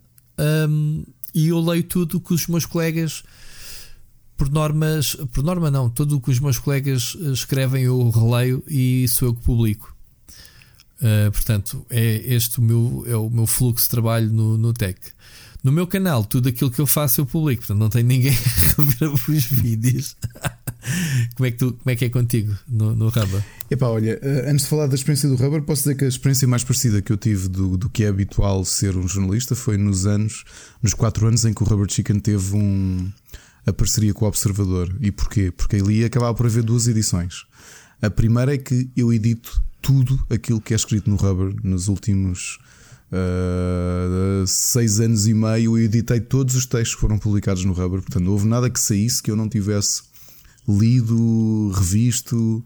Uh, opinado, uh, nunca controlo a opinião de ninguém. Atenção, uh, normalmente quando lhes peço, olha, atenção que eu acho que falta aqui qualquer coisa, e é raro, é raro isso acontecer. o que ali acontecia é que eu editava e depois enviava para o meu editor no Observador que publicava e, e, pronto, e depois tivemos processos diferentes, porque também apanhámos mais do que uma pessoa. No, a primeira de todas foi o Pedro, Pedro Esteves, foi um processo bastante célere. Ele percebia, aliás, não percebia de videojogos, mas uh, aceitava perfeitamente aquilo que nós, que nós escrevíamos, editava o que precisava de editar e publicava. Depois, numa fase posterior, quando, quando mudou a direção de, do Observador, o processo foi um bocadinho diferente. Pronto, uh, também não preciso falar muito sobre isso. No Rubber, uh, é, um bocado isso eu edito-me a mim mesmo e, e, edito toda a gente. E acho que às vezes, por, por acaso, possivelmente os, os textos que vão, que vão pior revistos, não que eu costume dar grandes problemas, mas às vezes faltam-me verbos, porque eu escrevo a eito. Eu normalmente começo a escrever e, e não paro. E às vezes faltam-me, podem faltar uma palavra ou outra, e tem sempre que haver o meu co-editor, que é o Machado, Mas já vê. Tu no fim dos teus textos não, não lês? Não voltas a ler? Leio, ou, leio. Costumo ler, porque depois eu sou muito. Acho que já toda a gente reparou, eu sou muito. Muito obsessivo com os itálicos, todos têm que estar colocados, as expressões estrangeiras estão todas colocadas em itálico, uh, as entrelinhas estão todas corrigidas. Uhum. Uh, é um estilo verifico que, sempre que, tudo. que vocês têm. É. Claro corrijo sempre isso tudo e releio, mas nos meus textos é mais frequente passarem, passarem uma outra gralha ou uma outra é imprecisão. É, e... é, é, porque tu estás, é, eu costumo chamar, estás bêbado do teu texto, portanto estás é. embriagado. E, tu lês as palavras ah, mesmo quando elas não estão lá. Sim, é. o teu cérebro está formatado e, e chegas ao fim do texto, tenha gralhas ou não, para ti está dado. Obviamente que a minha, o que eu aprendi, isto, 20 anos de experiência servem para alguma coisa normalmente gosto de ter textos a marinar, ou seja, não as notícias corriqueiras do dia a dia, mas aqueles textos mais elaborados, as análises, uh, alguns artigos mais elaborados. Deixa marinar ou, ou umas horas, depende também dos deadlines para, para, para, publicar as coisas, ou de um dia para o outro, se possível, porque tu no outro dia tu vais ler o teu texto e vais de cabeça fresca e vais descobrir uh, muita, muita frase mal construída gralhas, Sim. coisas que não fazem, faziam sentido quando escreveste, mas depois não fazem sentido quando voltas a ler. Portanto, fica aqui uma dica para quem ouve e quem faz jornalismo. É uma boa forma de se autodisciplinar é não escrever e reler logo de seguida. Não vai adiantar. Portanto, é, é uma dica a, que eu deixo aqui que faz, comigo, minha... pelo menos faz, faz diferença. A minha forma é a minha forma. Ah, claro. Também não aconselho a toda a gente, porque acontece muitas vezes eu, eu por exemplo, há bocadinho estava à tarde estava a tomar banho e comecei a ter ideia para um artigo e assim que tomei banho, rolei-me na toalha e escrever assim, ligeiramente e escrevi, escrevi três linhas que eu tinha pensado. E eu às vezes preciso mesmo de escrever a eito, porque, porque a coisa agora, está. Tu agora tens o Google Assistant, podes ativá-lo no banho. Basta dizer a é hey, hey Google, e o gajo, é por acaso ter pensado e nisso. tu começas a fazer o ditado. Eu ainda não experimentei, mas sempre... uh, ainda não tive nenhuma ideia no banho. Mas hei de fazer isso. A sério, fala a sério. Por exemplo, olha, isto vai me dar muito jeito e agora não estou a brincar. Eu não conduzo muito tempo por dia, eu no total conduzo 20 minutos, o que não é nada. Mas como é uma viagem muito pacífica e eu também sou, sou bastante responsável a, a conduzir, é uma altura que eu costumo uh, escrever na minha cabeça, que é uma coisa que faço muito, que é Sim, escrever texto na cabeça. Eu também. É? E depois é, é, eu fico frustrado quando não consigo. Exato, e às vezes falha. Tinhas passar até... para o documento, sim. É. E às vezes tenho conceitos bons de artigo que é. Uh, uh, eu, eu aprendi a usar o Google Docs, que utilizo agora sempre. eu também, eu só escrevo no Google Docs. Pronto. Eu, também nos últimos, nos últimos anos, e então uh, já me comecei a habituar até a adiantar textos se for preciso no telemóvel, coisas mais estruturadas, ou pelo menos uhum. despejar ideias. Isso eu faço bastante. Ideias para artigos e não sei o quê, o Google Docs é o meu melhor amigo. Pá, porque tem em todo lado. E se eu estar ali no telemóvel, não há desculpa para anotar as coisas. Por exemplo, aquilo que eu vou-vos ler duas linhas, as duas linhas que vão dar origem a um artigo amanhã ou quarta-feira que eu vos tinha dito que tinha feito sobre Pokémon. Que era o título, porque não, às vezes acontece-me eu ter ideia para um título e isso vai ser a base do artigo todo. Uhum. Então escrevi Pokémon, o Evangelho segundo Hop. Hop é o tal personagem que nos acompanha, é o nosso uhum. rival uhum. e que está constantemente connosco. E a frase que eu deixei e, espero que ouçam isto depois de ler o artigo, se não perde um bocado a piada. Que a minha cabeça é ser o Cristiano Ronaldo num filme sobre o Fábio Paim. Mas, ok? E foi isto que eu escrevi porque estava a tomar banho. Eu, e tiveste ideia e o Google Assistant o tinha. O Fábio Paim perdeu-se né? no mundo. Pois, e também não sabes o que é que o Rob vai fazer, né? porque é um frustrado. o irmão dele era o campeão, o melhor amigo dele é o, é novo campeão e ele é o quê? É, é o, o, irmão, o melhor amigo do campeão, é o Fábio Paim. Oh my god. Se alguém repetir esta piada, uh, aviso já que, que está a ser proferida pela primeira vez dia 2 de dezembro, às 11 da noite. Ouviram aqui, ouviram aqui. É verdade. a primeira mão. Epá, mas são métodos. Há, sei que o João Machado também gosta de escrever, uh, senta-se e começa a escrever. Há pessoas que gostam de apontar coisas. Por exemplo, uma curiosidade, e havia malta a pensar que era mentira, e eu ainda tenho isso. Uh, nos meus prima, no meu primeiro. Aliás, antes de vir para o Rubber e nos primeiros oito meses de escrever no Rubber, eu escrevia os textos à mão. Isso é muito estúpido. uh, eu sei. É muito Mas escrevia é isso, porque é passei isso. lá, divertia-me. Sentava-me num sítio, pegava num caderno e começava a escrever artigos. É isso, Aliás, eu ainda tenho, eu um dia fotografo-vos e partilho convosco.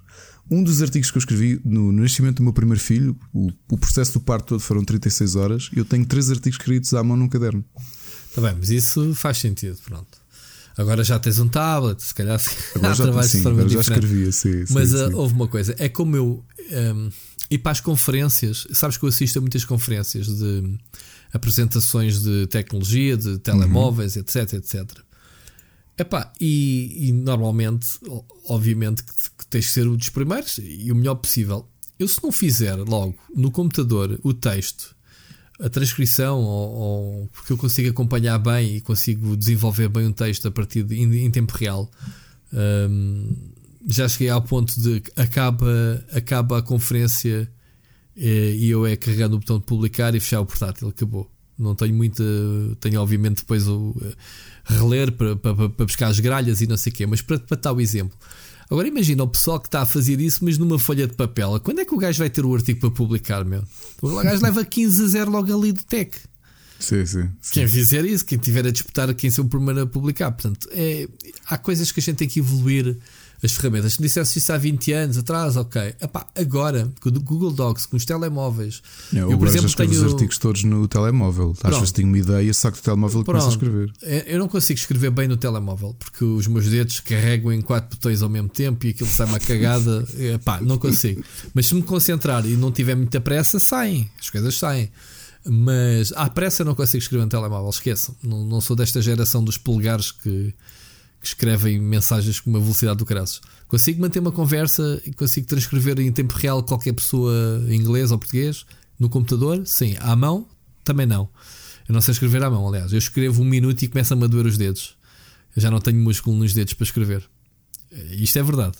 Eu não, não sei escrever à mão. Sempre tive uma letra horrível. Então, dá 20 anos para cá que basicamente escrevo tudo no computador, né? Todos os meus textos. Esquece. Isso não, tu já viste, já viste a minha caligrafia, né?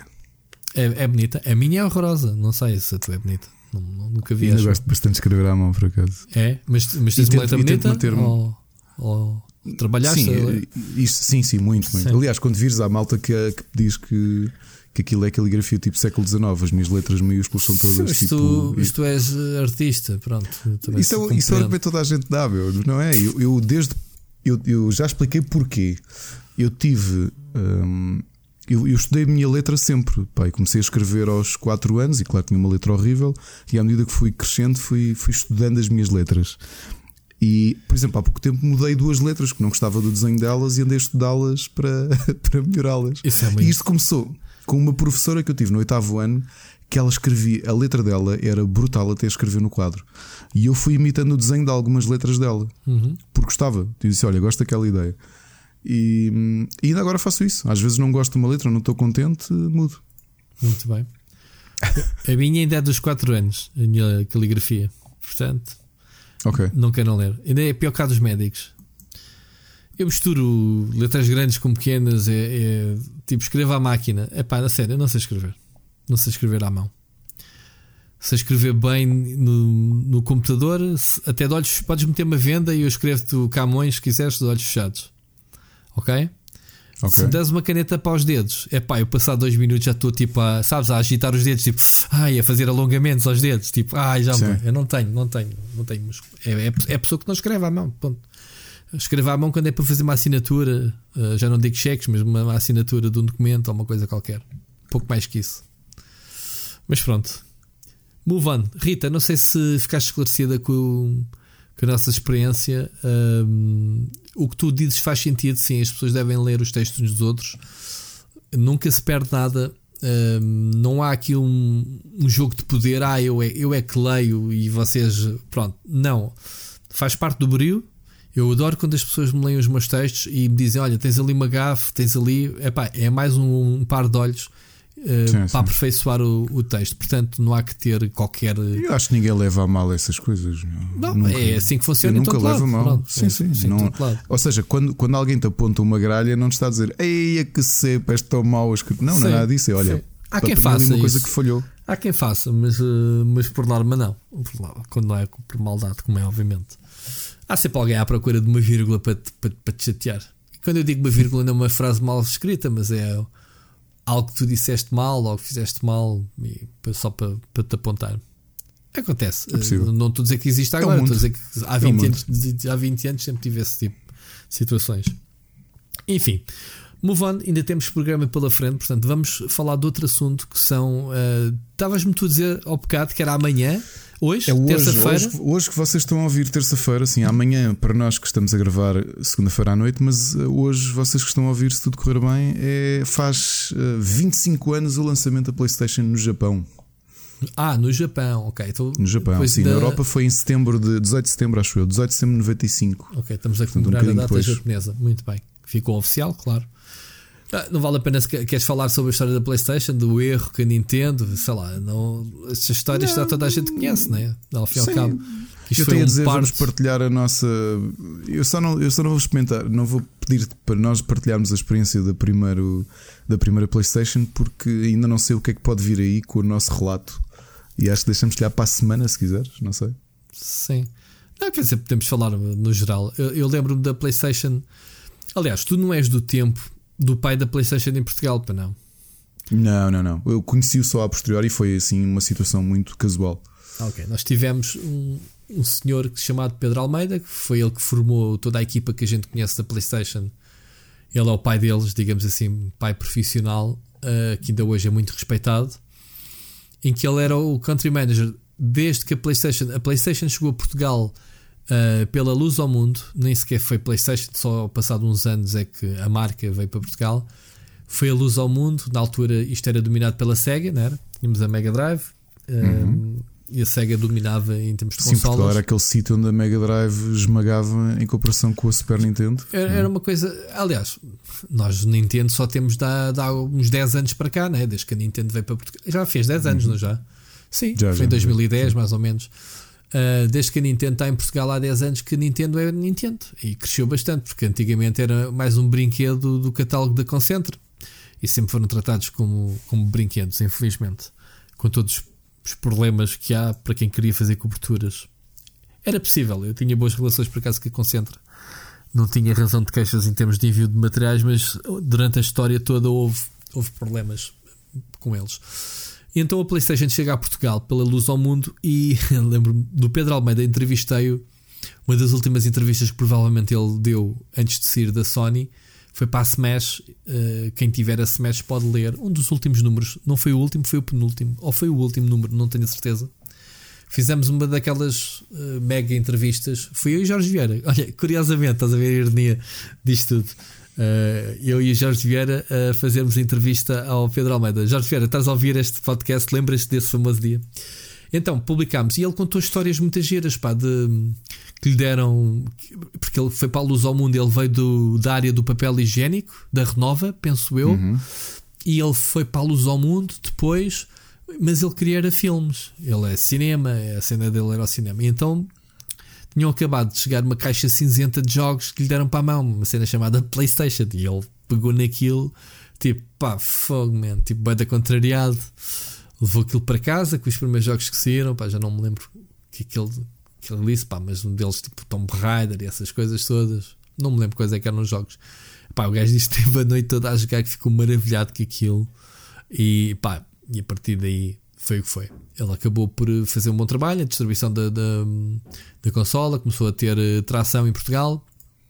E quando a Sony veio para Portugal, convidou-o então para sair da luz ao mundo, obviamente, e ser o country manager da PlayStation em Portugal. Pronto, e a partir daí a história, né? o resto é história. Mas a, a Sony já era, a Sony como marca nessa fase era muito forte em Portugal. Não, era, Repara, eu lembro-me que o, o apogeu, quem tinha uma Trinitron em casa, claro, tinha ali sim. o topo de gama das televisões, não é? A Sony era e... muito forte na, nas aparelhagens, na televisão, não, era, nos era Walkmans. Uh... Walkman, exatamente. Eram assim os três dispositivos. Sim. Pá, que depois isso materializa-se na Expo 98. Tens a praça Sony, não é? Com aquele sim, ecrã que era sim, aquele Trinitron.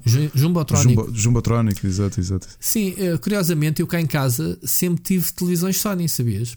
Eu nunca tive uma televisão Sony. Tive uma... Tinha amigos que tinham, já tinham TV texto, teletexto na altura. Yeah. E eu, o que eu é isto? Eu essa, essa Black Triniton que era um peso estúpido. Três Sim. pessoas para levar. Era uma televisão de 50 centímetros, nada de especial. Uh, epá, mas era super pesada. Depois disso, quando eu quis abraçar os 1080p, repara que eu ainda não tenho televisão 4K. Um, quando eu quis abraçar os 1080p, que não foi assim há muitos anos, foi para aí há 7 anos, 8 anos. Uh, vimos uma Bravia em promoção, pá, grandita de, sei lá, de talvez 50 polegadas ou 55 polegadas, que ainda são uns 100 centímetros. É grandita. É a nossa televisão da sala até hoje, super fininha, super bonita a televisão. Hum. Uh, uma Bravia Boa. em promoção, pá, pronto, só não é 4K. Uh, eu também tenho, há, há de passar alguns anos até eu se calhar fazer upgrade para 4K. A nossa televisão também é a única televisão que uma vez tivemos, desde que, que Pá, desde, que, desde, que nos, desde que comprámos casa, e é uma, só que é uma Samsung. Nós já aparecemos naquela fase em que a Samsung já está. Uhum. Já estava a dominar as televisões. E quando eu, e quando antes de me casar, quando comprei, eu, eu comprei esta, comprei esta casa, não, a casa anterior, comprei-a um ano antes de me casar e eu mudei-me logo. Uhum. Uh, não, não me juntei, ela ainda, ainda se manteve nos pais. E então eu não tinha televisão. E lembro-me que a minha mulher me ofereceu uma televisão para eu ter lá no, no, no, meu escritório, no quarto, num quarto que queria ser depois da minha filha, uh, que era onde eu dormia, porque ele veio para lá a minha cama de solteiro e já estávamos a mobilar a, a, a nossa o nosso quarto de casal, mas ah, não me lembro se já tinha cama ou não. Pronto, eu dormi na minha cama de solteiro, nesse quarto mais pequenito. Tinha lá o meu computador, tinha tudo. E ela ofereceu uma televisão, curiosamente, uma Sony pequenita, que, que ainda está na cozinha a funcionar. Pá, a televisão já tem mais de 20 anos. Uhum. Tem 20 anos. Olha, 99 eu casei-me em 2000, portanto eu vou-me fazer para o ano 20 anos casado. E ah, foi, está a fazer 20 anos aquela televisão e está a funcionar, nunca variou, está ali sempre, pá, ainda por cima no sítio onde está, que é sempre ao pé das janelas, normalmente lavam com as umidades, tem tendência para se avariar, e aquela está ali, é da, daquelas de fabrico old school que não se avariam.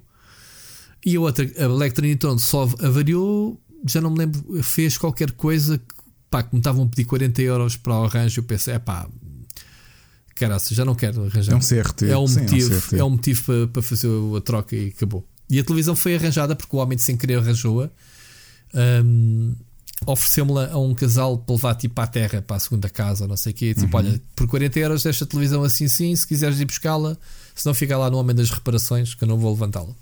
Pronto, e fomos lá buscá-la uh, reparadita ainda deve estar a funcionar a esta altura. Mas pronto, isto para dizer que na, na altura em que surgiu a PlayStation, obviamente que pá, por muitas marcas que tu conheças, quando tu, quando tu pá, eu não quero um, eu não quero comprar um não quero comprar um, um, um leitor DVD da Vulcan porque os esquentadores são muito bons. Percebes? Tu, pá, da mesma forma, por exemplo, eu tenho um frigorífico LG e eu sei que a LG é muito bom em, em, em alta fidelidade e televisões e outras coisas. São, são empresas. E a Samsung, olha, o meu micro-ondas é Samsung. E já é o segundo Samsung que compro micro-ondas. Comprei aqui há um okay. mês ou dois um segundo micro-ondas Samsung. Ah, não, não, desculpa, mentira. Este é Samsung, o primeiro era Moliné, Molinex ainda.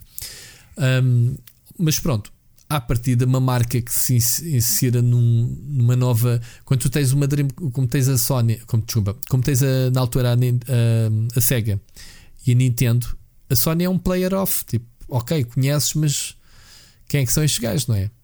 Eu não sei como é que foi o clique, mas sei que houve uma, uma, adoção muito. Não sei se foi o preço das consolas. A primeira PlayStation foi um sucesso muito grande em Portugal. Toda a gente estava a falar na PlayStation, ok? Muito pessoal que. Jogos que estavam assim para PC, mas que também saíam para a PlayStation, estavam a adotar bem. Pessoal que não tinha dinheiro na altura para comprar computadores. E no meu caso, até foi o meu irmão que me apareceu lá com, a PlayStation. Uh, na altura consumia-se muito revistas também, lá está, não havia internet. E então as, as, revistas vendiam muitas consolas porque começavam a mostrar os jogos, as imagens e isso, né? Na altura comia-se muitos screenshots. Lembro-me, claro, claro. mesmo no tempo do Amiga, ficávamos uh, estupefactos a olhar para uma micromania, a ver imagens do Monkey Island, por exemplo, dizer Ei, este jogo é quase fotorrealístico, olha para isto, vai dar logo, caralho.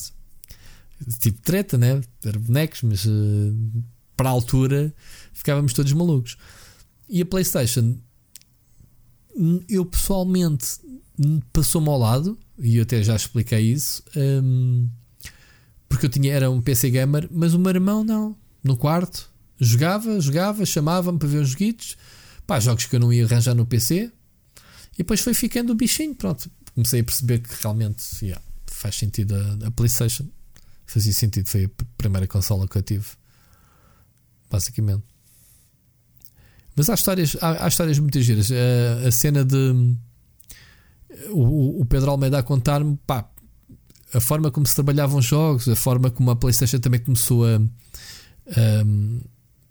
chamar para si, digamos assim, a, a comunidade como se fosse uma família, estás a perceber? Sempre tiveram este estilo. Tu, tu vais a ver agora os, os anúncios daqueles mashups que eles fazem um, juntam Kratos, não sei o quê, tipo uhum. inseridos na, na, vida real. Pronto, dá-te. Dá há uma palavra por isso que não, não me está a ocorrer. A forma como te envolve, digamos assim, naqueles universos que eles criam. Eles sempre fizeram isso muito desde o início. Portanto, uma pessoa que jogasse PlayStation era cool, estás a ver? Não sei se era isso que sentias ou não. Uh, o meu irmão achava-se o maior, tinha uma PlayStation. Sim, até porque eles, eles apanharam eu lembro-me que a maior parte das pessoas que eu conhecia que tinha Playstation era a malta que se calhar já estava a entrar nos 30. Hum. Ou seja, malta que agora tem 50 e tal anos e que pá, na altura já eram pais de família e não sei o que. Ah, a Playstation parece uma cena fixe, tem aqui uns jogos porreiros e compravam porque era muito cool ter uma Playstation. Pois é, isso que eu te estava a dizer. Não era tanto uma cena para miúdos, não é? Era mesmo malta mais adulta. Sim, é que... sim e depois ah, desde o início que a Sony a Sony parece que fez aquele fim que a PA Nintendo, que desde aquela foi uma zanga, tipo, ah é? Então a gente vai e mergulhamos. A Sony era muito poderosa na altura em termos, lá está, de rentabilidade de, de, dos eletrodomésticos. E investiram quando perceberam que há potencial nos jogos, não é? E investiram claro. nos exclusivos. Eh, desde, desde a primeira consola que há muitos exclusivos que tu ficavas parvo como é que não conseguias jogar nas consolas. Quer dizer, quem quisesse jogar o Metal Gear Solid, onde é que podia jogar? Era na PlayStation, não era? ou um Final Fantasy já o 7, que ficou uhum. muito famoso, não é? Um, epá, e eles têm uma série de jogos como o Tekken, uh, sei lá, que desde o início ficaram muito enraizados à, à própria consola. E depois eles, lá está, introduzirem os. Uh, foram buscar à Nintendo, obviamente, o analógico, mas o segundo analógico, não é? Um, foram eles os primeiros, sabe? ou não? Posso estar aqui enganado, mas pronto, foram inserindo experiências novas. Eu não, eu não sei se foi na N64, mas eu tenho quase certeza que foi o DualShock, foi a primeira vez foi no, no, PlayStation. Não, não, é o analógico, o analógico surgiu o segundo analógico, na, o segundo exato, analógico. Na, na, Nintendo 64. O segundo, estou a falar do segundo que o te abriu foi... novas possibilidades. E lembro-me que um dos primeiros jogos a demonstrar isso foi o Apescape. Dizer, aí a banda fixe controlar o boneco e os braços e com o outro analógico, né? Exato, o exato. sexto. Pá, são inovações que eles também contribuíram um bocadinho, um, contribuíram, vá lá, digamos assim, em termos de, de tecnologia. E em todas as, as consolas procuraram introduzir algo novo nos comandos. Aliás, todas os fabricantes tentam, à sua maneira, introduzir uma experiência diferente. Desde o Tamagotchi do, da Dreamcast, por exemplo, né? Uh, que era o cartão de memória no Tamagotchi. Yeah, era uma yeah. coisa que podia jogar fora da consola. Mas. E já se fala do DualShock 5, já que estamos aqui a falar de especulações com. Passa a ver um ecrã tátil um, no comando, digamos assim. No, no, lugar do touchpad. Há quem, uhum. há, quem, há quem fale isso.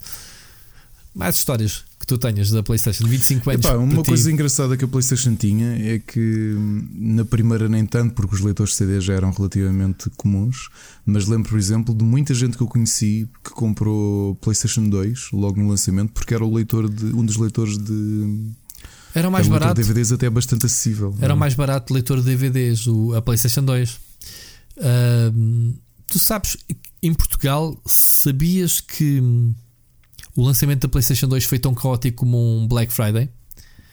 Hum, nunca não, nunca conheceste essa? Não, não sabia. Não, Tenho não. colegas meus que relataram, porque a PlayStation 1 obviamente já tinha feito pavimentado o caminho. A PlayStation 2, quando é colocada à venda em Portugal, e na altura não havia Vortens ainda, nem Fnacs, era mesmo ir ao Jumbo e ao continente, ponto.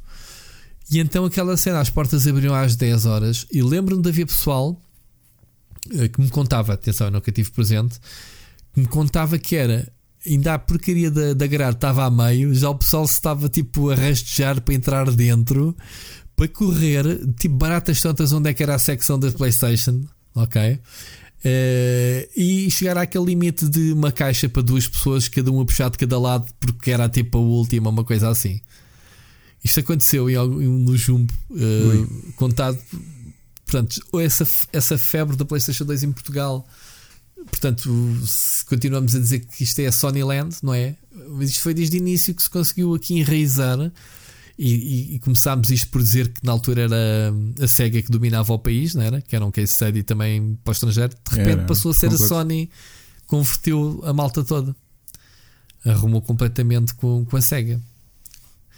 Não sei como, ou, ou por nós, porque na altura 25 anos, eu sou jornalista há 20, portanto, eu há 25 anos atrás era um jogador como outro qualquer, não estava, não queria saber muito destas coisas. Estou, gostava de ter, ter vivido essa experiência, mas não.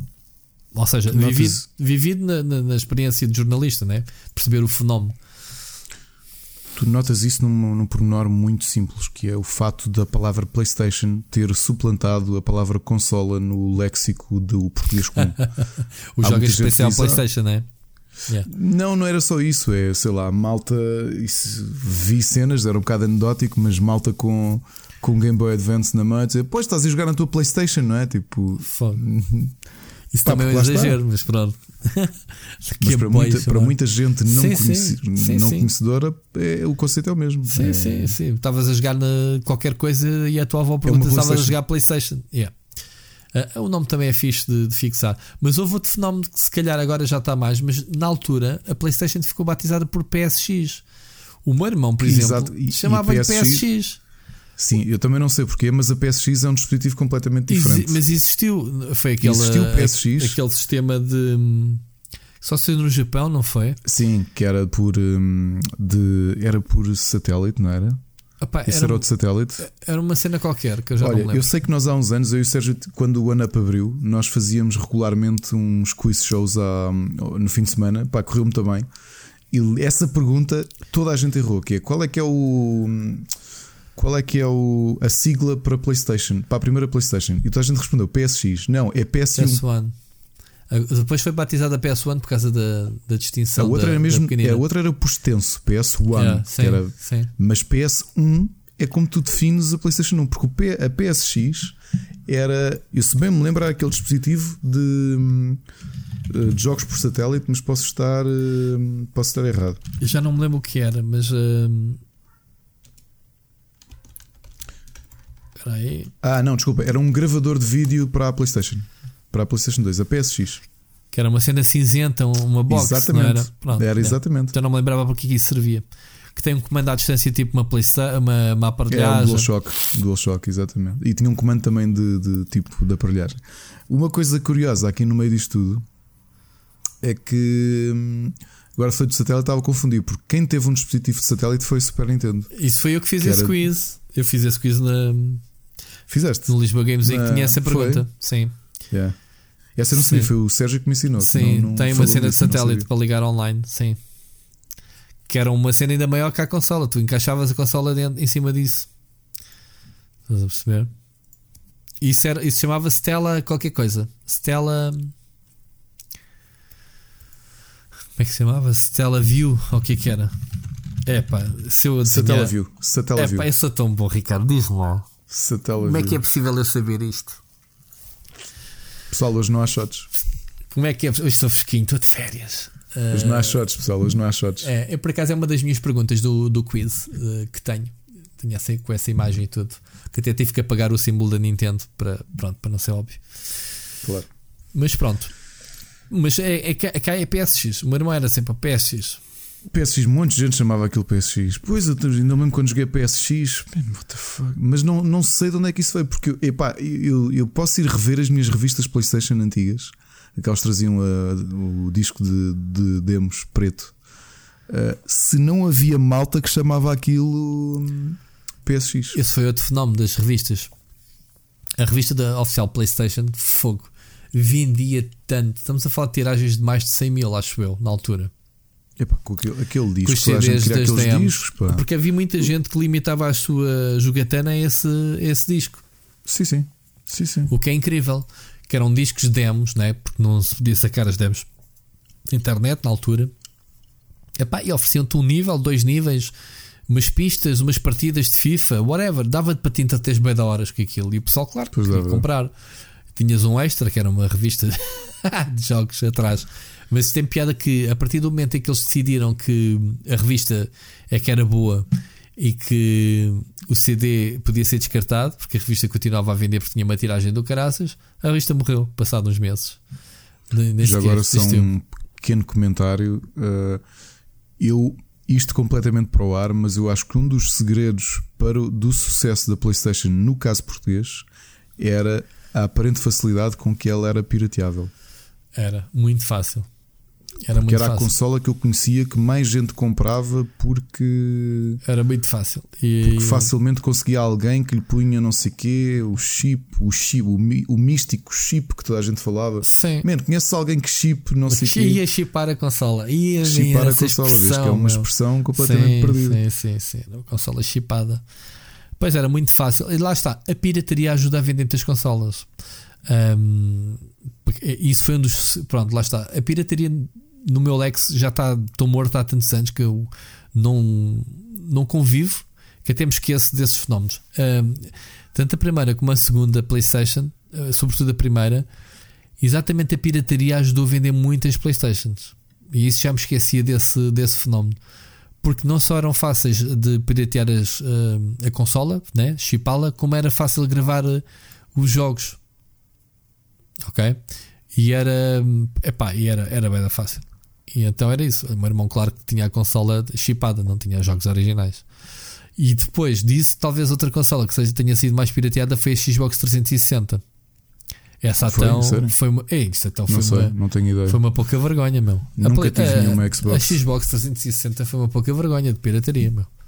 Não sabia. E eu acho que a. Microsoft aí foi mesmo também no desespero de manter a consola, vá lá, pirataria, pirateada friendly, estás a ver?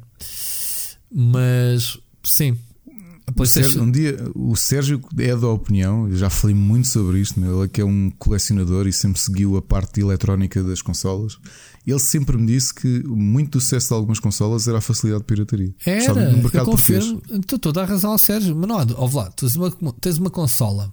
Tu quando compras uma consola, tu quando compras um BMW, tu tens que fazer quantas há gasolina e à manutenção do carro. Porque comprar um BMW não é difícil. Para qualquer carro que queiras. Juntas ou pedes um empréstimo. O problema depois é manter as coisas. No caso de uma consola é a mesma coisa, mano. tu vais comprar uma consola. Porque é que, por exemplo, a Neo Geo nunca em Portugal ou em qualquer lado do mundo nunca resultou? Porque os jogos eram estupidamente caros, meu. Custavam mais de 100 euros cada jogo.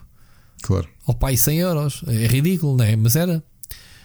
Um, e tu, quando tens uma consola em que se calhar o gajo de chip ainda te oferece logo 5 jogos de borla, Epá, faz lá as contas. Ah, pá, 5 jogos é o preço da consola. Só, só Olha, os jogos pagam. Eu vou-te aqui admitir uma coisa: os meus primeiros 3 anos de PlayStation 1, eu vivia à conta de um amigo meu que era hum, viciado em JRPGs e comprava tudo. Ele tinha uma coleção invejável de jogos PlayStation 1. Eh, Eu comprei um jogo naquele tempo todo. Pois. Emprestava. Foi precisamente o jogo que eu mais detestei jogar, que foi o primeiro Digimon. Comprei-o e é horrível. E de resto, ele alimentou-me o vício de, de videojogos durante 3 anos. Tá, por isso é que sabem os amigos. Alguém que compra jogos, era alguém saía um. JRPG da Square, da Squaresoft na altura, estás a ver? Pum, ele comprava. Olha, Ainda ainda me lembro de uma das histórias. O meu irmão eh, que acabou o Parasite Eve, que é um. Ai, Um RPG, eh, Olha, tenho ali o 2, comprei-o. Tenho ali o original. Pronto, mas o meu irmão acabou a versão japonesa. É acabas Não sei, mano. Esse é uma das coisas, é um dos fenómenos. que- Como é que um RPG em japonês, ele não percebe nada de japonês, como é óbvio, a apalpar menus aqui e ali, foi avançando no jogo e acabou o jogo. Portanto, Ok. não me perguntes como. É daquelas cenas, mano, daquelas histórias que tu fazias quando tinhas eh, 15 anos ou 16 anos, tinhas tempo para isso. Epá, Há jogos relativamente fáceis de acabar, mesmo não sabendo japonês. Tipo, agora um, mas não é um. Parasite Não. Eve. Pá, Não me parece. e o que é que desfrutas do jogo? Isso também foi das coisas que eu nunca percebi. Tipo, pá, pronto, viagens cutscenes, está-se bem. Eh, agora, em termos do que é que, que eles estão a dizer ou o que é que, é que é que a história está a acontecer, não sei. Mas o catálogo da PlayStation 1 é realmente um marco, pá. É, é impressionante a qualidade do, do- do catálogo. E repare que foi ali a época de da Squaresoft, não é? que o, o Final Fantasy VII impulsionou para o mundo todo um gosto pelos, Claro que sim. pelos JRPGs e afins. Claro que sim. Claro que sim. Eles tinham boas e continuam a ter boas parcerias com a Sony. Sei lá. Eh, agora o já meu survival horror favorito, que já não era bem survival horror, já estava mais arcade, foi o Dino Crisis 2, pá, que eu adoro. No outro dia fui rejogá-lo porque, pá, porque adorei o jogo. Adorei mesmo o jogo. Dino Crisis era basicamente o Resident Evil com Era, dinossauros. era da Capcom É. também. É. Era da Capcom e tudo. Sei. Mas pronto. Bom, como é que estamos de Sugestões? Temos, vamos para as sugestões. É. Ahm, Epá, esta semana tenho sugestões para dar, já viste? Estou todo contente. de fogo. Fartaste de fazer coisas. Eu não tive assim tanto tempo para além das Olha, coisas.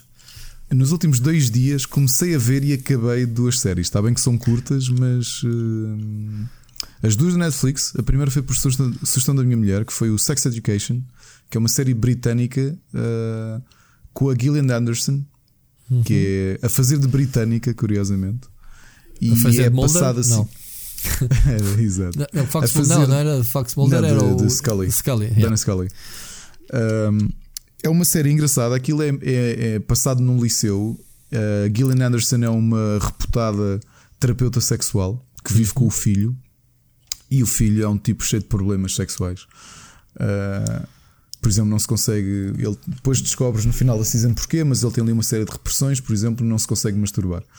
Ok. E o que acontece? Como ele lê há muito tempo, tanto o pai como a mãe são muito conhecidos, são terapeutas sexuais muito conhecidos no mundo todo, ele cresceu naquele meio e há a rapariga rebelde da escola percebe que ele tem ali um conhecimento brutal sobre, sobre sexo, apesar do rapaz ser virgem. E então faz um negócio com ele que é ela está a precisar muito dinheiro e então ela passa a ser uma espécie de manager dele e começa a marcar consultas de terapia sexual com alunos da escola para ele.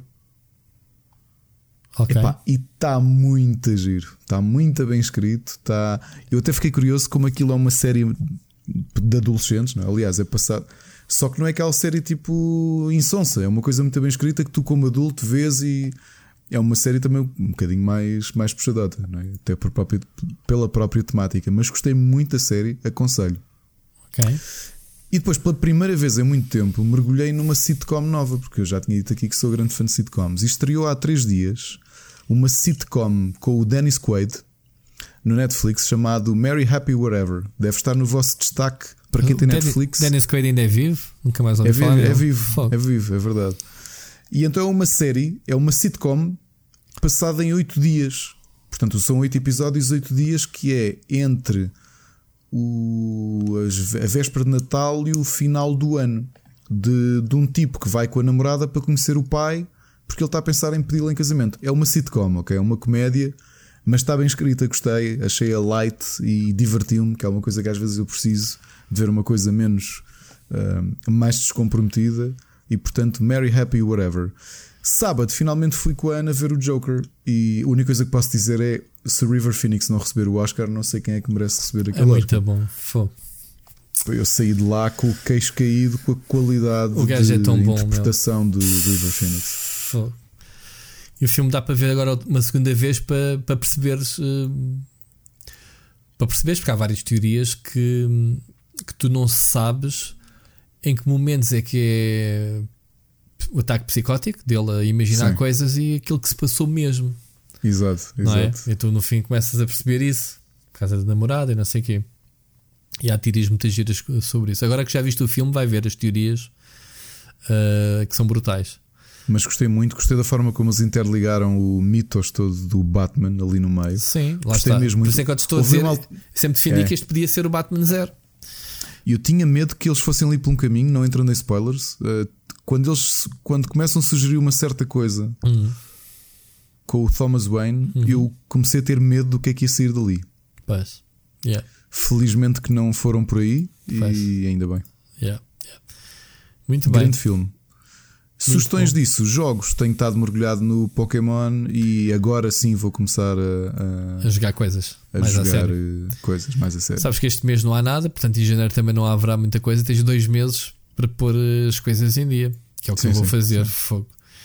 Que é o que eu vou fazer. Olha, do meu lado, eh, acabei de ver, tenho estado a acompanhar o Mandalorian, lá está. Não podia deixar de ver. Epá, é impossível tu não tropeçares em spoilers no, no Twitter ou no, no Facebook, o que é ridículo. Não sei se tu, tu não começaste a ver. Ainda não comecei a ver. Não. pá, vai ver.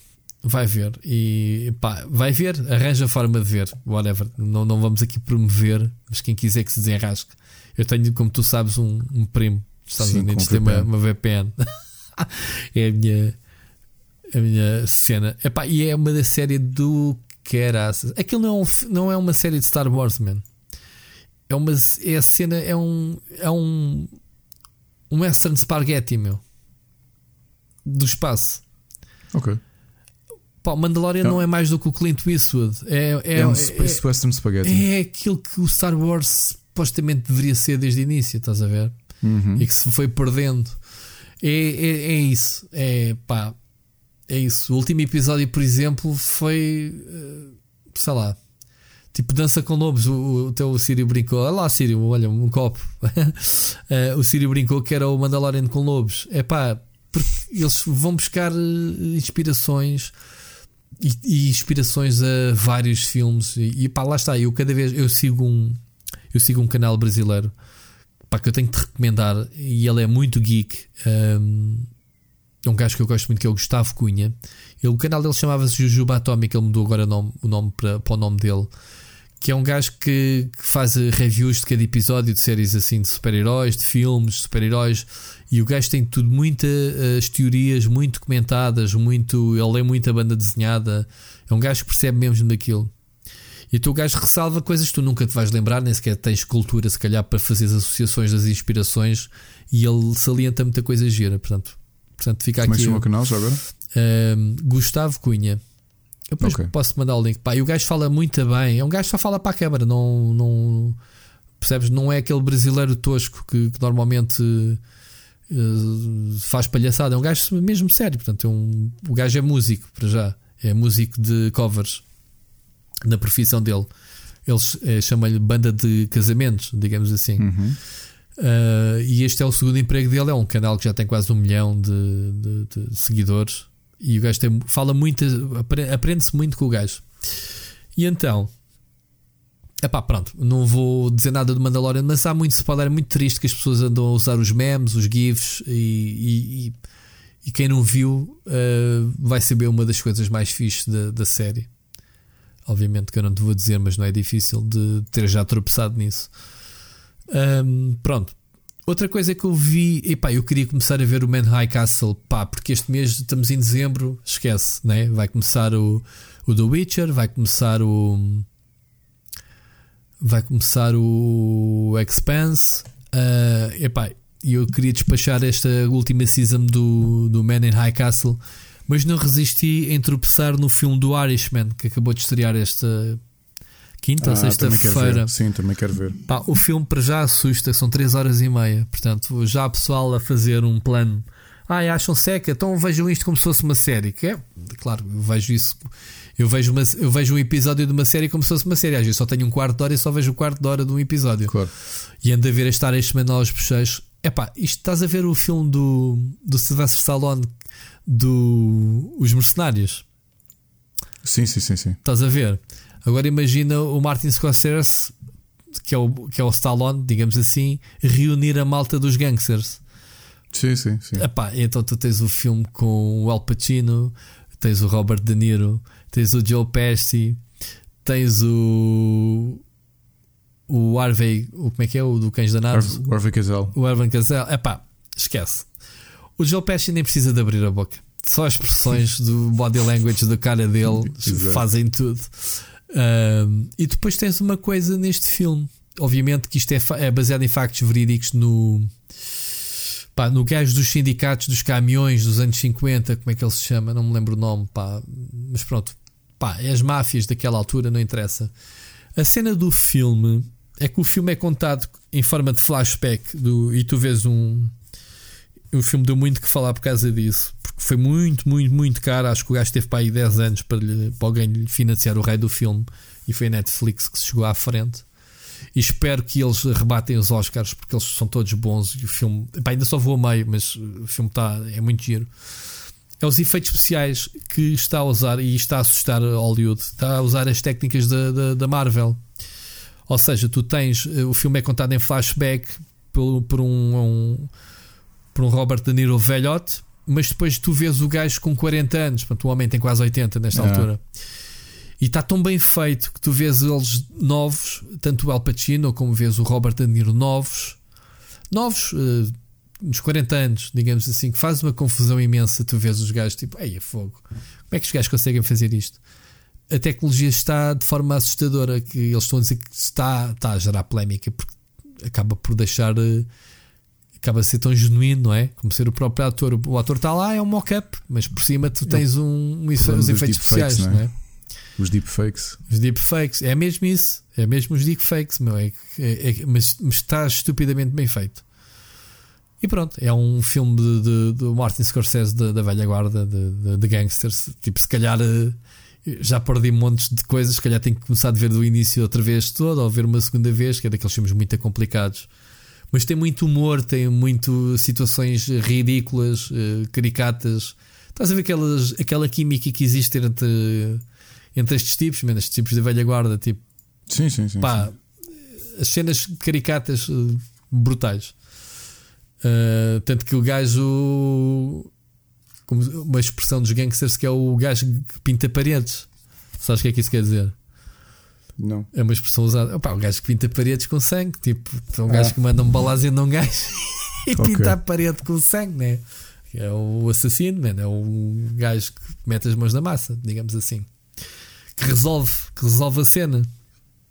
Ah, pá, está bem da fixe. A mim faltava-me lá talvez um Andy Garcia, mas até, até ao final do filme vamos ver se não aparece assim mais ninguém. Já estive a ver o elenco, não, não aparece assim destes nomes. O Andy Garcia e mais aquele do. O Christopher. Aquele loiro que mete medo ao bicho. É Que é o Walken? o Christopher Walken. Acho que era fixe o gajo também aparecer lá. Ou seja, a reunião desta malta toda. Acho que o filme, epá, o, o Joe Pesci, por exemplo, acho que já se tinha reformado, vinha saber. E o gajo conseguiu ir E voltou por causa disto. Voltou, É sim, por causa disto. Mesmo Olha, eu fixe. tenho, tenho uma sugestão agora um bocadinho eh, fora. Eh, já estou quase a acabar de ler o novo livro do Rui Zinc, que é o Manual do Bom Fascista, que é um. O novo livro que ouvi um salto em que não Do. Rui Zinc, Ah, o do novo Rui Zinc. livro do Rui Zinc, Uhum. o Manual do Bom Fascista, que é um, são 100 lições sobre como ser um bom fascista, e obviamente que é, um, Uma sátira. que é, um, é uma sátira. ah, e está muito bem escrito, como é óbvio, né? é do Zinc, Sim. e hum, aconselho. ok? Até agora estou, estou a divertir-me imenso, está muito bem escrito, é uma boa, hum, é uma boa reflexão do que é que, que, é que- é que a nossa sociedade atual contribui para teres estes novos fascistas, não é? Uhum. E, E pronto, é um bom livro para oferecerem ao André Ventura, se o conhecerem. Roberto, eu sei que tu conheces. E... Opa, é, estás a falar de política e, e, não é um assunto que a gente traga para aqui, mas o que é, que está acontecendo? Estou a dizer que estamos a falar, entrar no campo da política não é um assunto que a gente costuma falar, mas eu queria te perguntar, sem muito, obviamente, sem o que é que está a passar ali para o livre? É, eu acho que ninguém sabe na prática. Se perguntares a alguém do livro, eles próprios não sabem. A realidade é que o livro tem uma estrutura muito específica de eleger os seus candidatos, que é por primárias. Ou seja, tu concorres, ao contrário dos outros partidos que têm que são os próprios partidos e as direções locais que organizam as suas listas de candidatos, no livro tu, tu apresentas-te.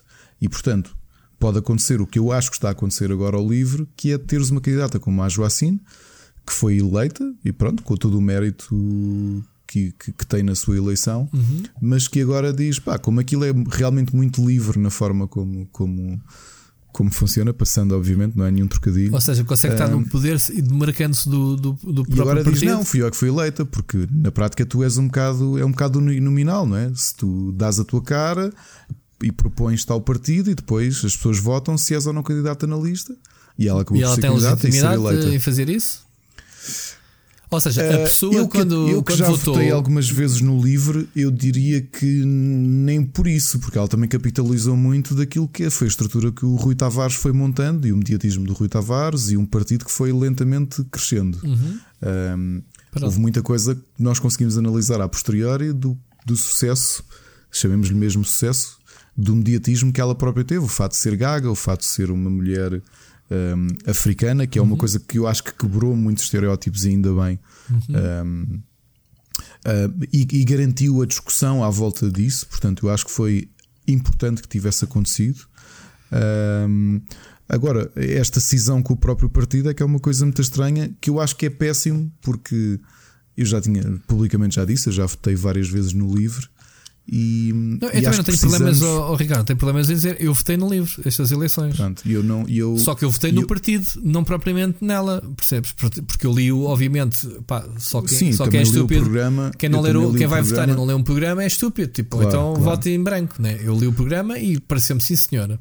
Eu, a minha questão aqui é que eu acho que eu tenho algum receio pelo próprio livro, porque eles estavam num crescimento interessante e finalmente conquistaram um lugar de deputado foi uma coisa boa. E isto agora pode ser um step isto back. Pode, né? é, isto pode ser um grande step back e, e faz-me imensa confusão, porque eu acho que é necessário o tipo de esquerda uh, uhum. mais. Uh, uh, chamemos-lhe sóbria, uhum. nem sei se posso bem dizer sóbria, mas pelo menos uma esquerda menos agressiva. Um, uh, que faz, faz falta ali, faz falta esse tipo de, de, de, de, discurso e essa, e essa voz. E espero que isto não prejudique o livro no futuro e que se resolva, porque a realidade é que também temos que ser, temos que reconhecer que grande parte dos mídias portugueses são controlados pela direita e obviamente que vão aproveitar todos os pequenos momentos e deslizes de partidos mais à esquerda para os morder. Hum. E o livro é muito fácil de morder no, no momento em que está. Pois. Enfim, bom, isto foi uma parte, malta, não é um assunto, mas pronto. Porque não? Uh... Exato. Porque não, não é? Ricardo, mais alguma coisa a acrescentar? Eu, eu ainda tinha aqui um outro jogo. Não, tinha dito que comecei não, hoje a jogar não. o, o, o Shenmue 3. Não tenho Shenmue, opinião sim. sobre o jogo. Não tenho. Vamos eu... conseguir não chegar às duas horas de programa. Vamos, vamos, vamos, vamos. E vamos já despedir. E queria só fazer uma última recomendação, que é um dos jogos que eu vou analisar nos próximos dias, que é o The Tourist para a Switch, ok?